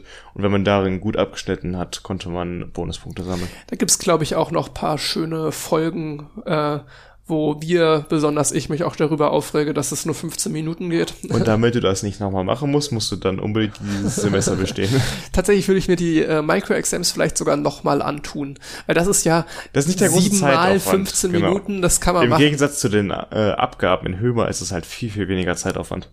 Ja, äh, diese, wir mussten da sowohl immer ja so schriftlich Aufgaben einreichen, einfach Und Online-Tests machen. genau beides in Kombi. Das waren echt schon so drei, vier Stunden pro Woche mal mindestens. Mindestens, mindestens. Eher mehr. Und das noch Also- aufgeteilt auf drei Teampartner, die das zusammen gemacht haben. Und zusätzlich guckst du dann halt noch dir die Vorlesung an und so weiter. Ne? Und das, rechnest vielleicht nochmal so eine Übung. ja, Genau. Dadurch habe ich auch das Gefühl gehabt, dass ich auf die Klausur nicht so individuell für mich vorbereitet war, weil ich nicht die Aufgaben gemacht habe, die mir jetzt noch was geholfen hätten, sondern immer diese Globalübungsaufgaben, diese A-Teilaufgaben äh, und B-Teilaufgaben, die teilweise aber, fand ich, auch gar nicht mehr so viel zu tun hatten mit den Klausurfragen, Ja. Klausuraufgaben. Ich, ich werde tatsächlich, habe ich mir jetzt vorgenommen, gar nicht so viel B-Teilaufgaben rechnen für die, für die zweite Klausurvorbereitung. Was ich nochmal gucken wollte, war Altklausuren selbst von anderen Professoren. Ich habe zwar gesehen, die sind zwar deutlich weniger umfangreich, aber ähm, es gibt schon Überschneidungen. Also ich weiß jetzt ja recht gut, was für Aufgaben so wahrscheinlich drankommen werden, Ja. in welche Richtung das geht. Und da mir dann die von Altklausuren rauszusuchen, ist nicht verkehrt. Ähm, das werde ich auf jeden Fall machen und halt schon, dass ich an Aufgaben, das ist nämlich immer so ein Problem, an Aufgaben zu kommen, die wirklich schwer genug sind. Genau, das ist, ist die Übungsaufgaben sind meistens so gestellt fürs Semester, dass Leute, die den Stoff neu lernen, halt sich reinfinden. Aber es wird nicht auf dem Niveau abgefragt, wie das nachher in der Klausur getan wird. Und davon gibt's immer nur sehr wenige Aufgaben von. Auch wenn ich Aufgaben- sogar sagen würde, in Hömer wird schon auf einem sehr hohen Niveau abgefragt, aber halt einfach anders als die Klausur. Genau. Da ist das Niveau fast das gleiche, vielleicht sogar schwieriger, aber ähm, anders. Während in E-Technik eher das Problem war, äh, genau wie du sagst, dass sie da halt fürs Lernen ganz gut abfragen oder zum Verstehen ganz gut abfragen, aber die Klausur einfach niveautechnisch woanders ist. Hast du die Aufgaben zum selbstständigen Übung, Üben im Übungsskript gemacht in Äh, dieser teilweise, nicht ich zu allen ziemlich Themen. gut, eigentlich. Zu transienten Vorgängen habe ich die gemacht und zum Transformator. Ich fand äh, da nur schade oder irritierend, dass wir zum letzten Thema, was wir behandelt haben, nämlich ähm, mehrphasige Komponenten oder halt den Drei-Phasen-Transformator, eben keine Übungsaufgaben mehr hatten. Wir hatten zu allen Themen davor welche, aber das letzte Thema hat gefehlt. Ja, das ging auch generell, fand ich, ein bisschen unter. Das wurde so in den letzten drei, vier Vorlesungen reingeballert Ja. und das hat dann trotzdem ein Viertel der Klausur etwa ausgemacht. Genau. Ich muss auch sagen, dass ich mich auf das Thema am wenigsten vorbereitet Ja, habe. absolut. Auch so ein bisschen gesagt habe, ähm, naja, ich, ich wusste, wenn die Klausur auch nur halbwegs so aussieht wie in den letzten Jahren, dann wird es vier Themenblöcke geben und einer davon wird drei Phasensysteme slash Drehtransformator sein. Ähm, und dann habe ich mir gedacht, okay, jetzt müssen einfach drei von vier Blöcken reichen für 50 Prozent. Wahrscheinlich habe ich eh nicht genug Zeit für den vierten. So war es ja im Endeffekt auch. Ne? Ja. Ich muss aber sagen, die Klausur war jetzt nicht unglaublich früh, aber ich habe wirklich schlecht geschlafen nochmal zur Formelsammlung, weil ich die am letzten Abend, das war auch mein Fehler, ähm, noch gemacht habe. Und so eine Formelsammlung dauert immer länger, als man ursprünglich dafür einplant, weil man so ganz kleinschrittig alles genau aufschreibt, man will keine Fehler Regel, machen. dass man handschriftlich schreiben muss. Handschriftlich eine, ein DIN A4-Blatt, das heißt beidseitig beschriften. Und das hat sehr viel Zeit gekostet. Und dann war ich spät im Bett am Sonntag und äh, habe da nicht allzu viel geschlafen. Ich hatte einfach das Gefühl gehabt, ich war nicht so schnell in den ersten beiden Aufgaben, wie ich es gewollt hätte. Auch wenn ich die eigentlich konnte, mir hat so ein bisschen die geistige Frische gefehlt. Das ging mir tatsächlich anders. Ähm, ich fand äh, Hömer um 17 Uhr zu schreiben deutlich schlimmer als jetzt ähm, E-Technik um 9 Uhr. Wahrscheinlich, ja. Ähm, gut, ich hatte jetzt auch da im Vergleich ganz gut geschlafen, zumindest mal, wie man halt vor so einer Klausur schläft, ne? Aber man will sich halt immer perfekt darauf vorbereiten, ne? Man will was Gutes essen am Abend davor und am genau, Frühstück. Man früh ins Bett gehen, dann habe ich noch so Und früh ins Bett, dass ich noch lesen kann. Und wenn irgendein Aspekt davon nicht passt, dann fühlt man sich schon irgendwie unsicher. Also so geht's mir immer. ja, ich, ich weiß, was du meinst. Man Ja. will halt die perfekte Vorbereitungen haben. Mhm. Nee, aber so, es ist mir deutlich lieber, als irgendwie den ganzen Tag darauf zu warten, dass ich jetzt die Klausur schreiben kann. Ja, das war auch wirklich schlimm, Das bis ist, 17 das Uhr ist zu ganz warten. schrecklich. Ja. Und dann ging die Klausur ja, wir haben um, um 10 nach 5 angefangen. Und dann ging das Ganze ja noch anderthalb Stunden. Das heißt, Mhm. äh, wir waren dann um 19.40 Uhr da fertig. ja. Ich meine, hatten wir nicht im ersten Semester sogar auch welche um 18 Uhr oder so Klausuren? Ja, in E-Technik 1 haben wir die um 18 Uhr im Lizeraten geschrieben. Das will ich auch nicht vergessen. Da war es noch von zu Hause aus, aber trotzdem. Man macht keinen Unterschied, ne? Du musst, äh, Da wird man eher noch müder, wenn man zu Hause sitzt im gemütlichen Sessel. Ja. Ja. Und dann hatten wir davor noch die ewige Wartezeit. Da gibt's auch paar schöne Folgen, wo ich mich sehr lange und ausgiebig Das ist darüber ja schon ein beschwere. halbes Jahr her, das ist ja Schnee von gestern. Stimmt. Jetzt haben wir unsere Klausuren ja zum Glück fast alle Das ist, muss in den ersten Folgen gewesen sein, wo ich das so hochgekocht habe mit Erste, dem zweite Folge, ja. Wa- Wartezeiten, ne? Weil wir haben ja mit dem Podcast angefangen, eigentlich nach den Klausuren des in der, ersten Klausur, Semesters. in der Klausurphase eigentlich Stimmt. drinne. Info hat noch gefehlt und Ja. hat MMT noch Das gefehlt? war Ende März. Also die erste Folge ging ja am 2. oder 1. April online, 2. Weiß ich gar April. nicht mehr. Es sind jetzt dann äh, Fünf Monate. 22 Wochen, die wir schon Podcast machen. Äh, ja, etwa. Ja, wir sind bei Folge 12 und Ja, Ja. 22 Wochen ist nicht schlecht, ne? hätte ich auch nicht gedacht am Anfang, dass wir so lange durchhalten. naja, jetzt können wir ja wieder über die Klausurphase sprechen. Beim nächsten Mal reden wir vielleicht einmal über was anderes als über Klausuren und danach werden wir wieder über unsere Klausuren sprechen. na, na, na, na, na. Danach kommt Praktikum. Das Projekt, ja, ja, das äh, Merit-Projekt. Stimmt. Dazu haben wir ist auch schon mal was Projekt. gesagt. Ja, Da, dazu werden wir dann später noch zu gegebenen Zeit genug Worte genau. verlieren, denke Es ich ist mal. auf jeden Fall, dass man schon mal so grob weiß, äh, anderthalb Wochen tagesfüllendes Programm. eigentlich für Erstis, um sich ein bisschen kennenzulernen. Das ist Genau. auch vielleicht ganz schön für uns, weil wir ja niemanden kennengelernt haben. In Anführungszeichen niemanden. Aber ähm, Ich sehe dich schon auch als niemand. ja, ja. Mal schauen, wie das inhaltlich so wird. ja, bin ich auch sehr gespannt drauf. Da würde ich für heute mal einen Schlussstrich ziehen. genau, dann sind wir auch mit Folge 12 am Ende angekommen. Nächstes Mal Folge 13. Oh mein Gott, die bringt Unglück. Stimmt, ja. Ob wir das Über, überspringen. überspringen wir einfach. 14, wir, okay. wir laden eine leere Sounddatei hoch. Wer weiß, vielleicht geht irgendwas schief. Wie immer, wir freuen uns, wenn ihr uns auf Apple Podcasts oder wo man sonst auch immer Podcast bewerten kann, uns eine Bewertung dalasst. Was ich auch gehört habe, es soll helfen, wenn ihr uns auf Spotify abonniert. Also haut mal auf Folgen und dann äh, Vor allen Dingen, weil ja alle Spotify nutzen. Das ist ein sehr guter Tipp. ja, einfach mal auf Folgen hauen und das hilft, Genau. glaube ich, auch. Direkt auch noch der Bonus, dass ihr mitbekommt, wenn neue Folgen erscheinen.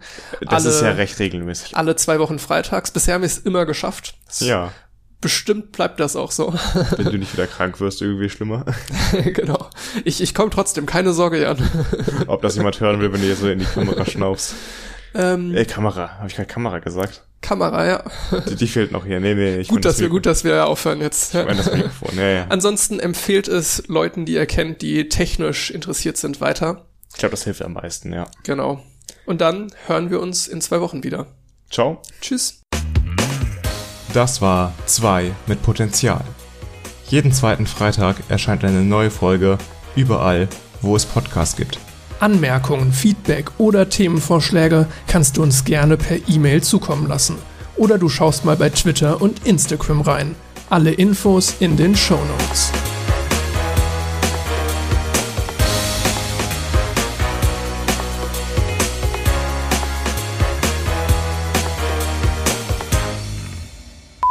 Folge 12. An meiner Seite ist Jan. und mein Name ist Max. Hallo.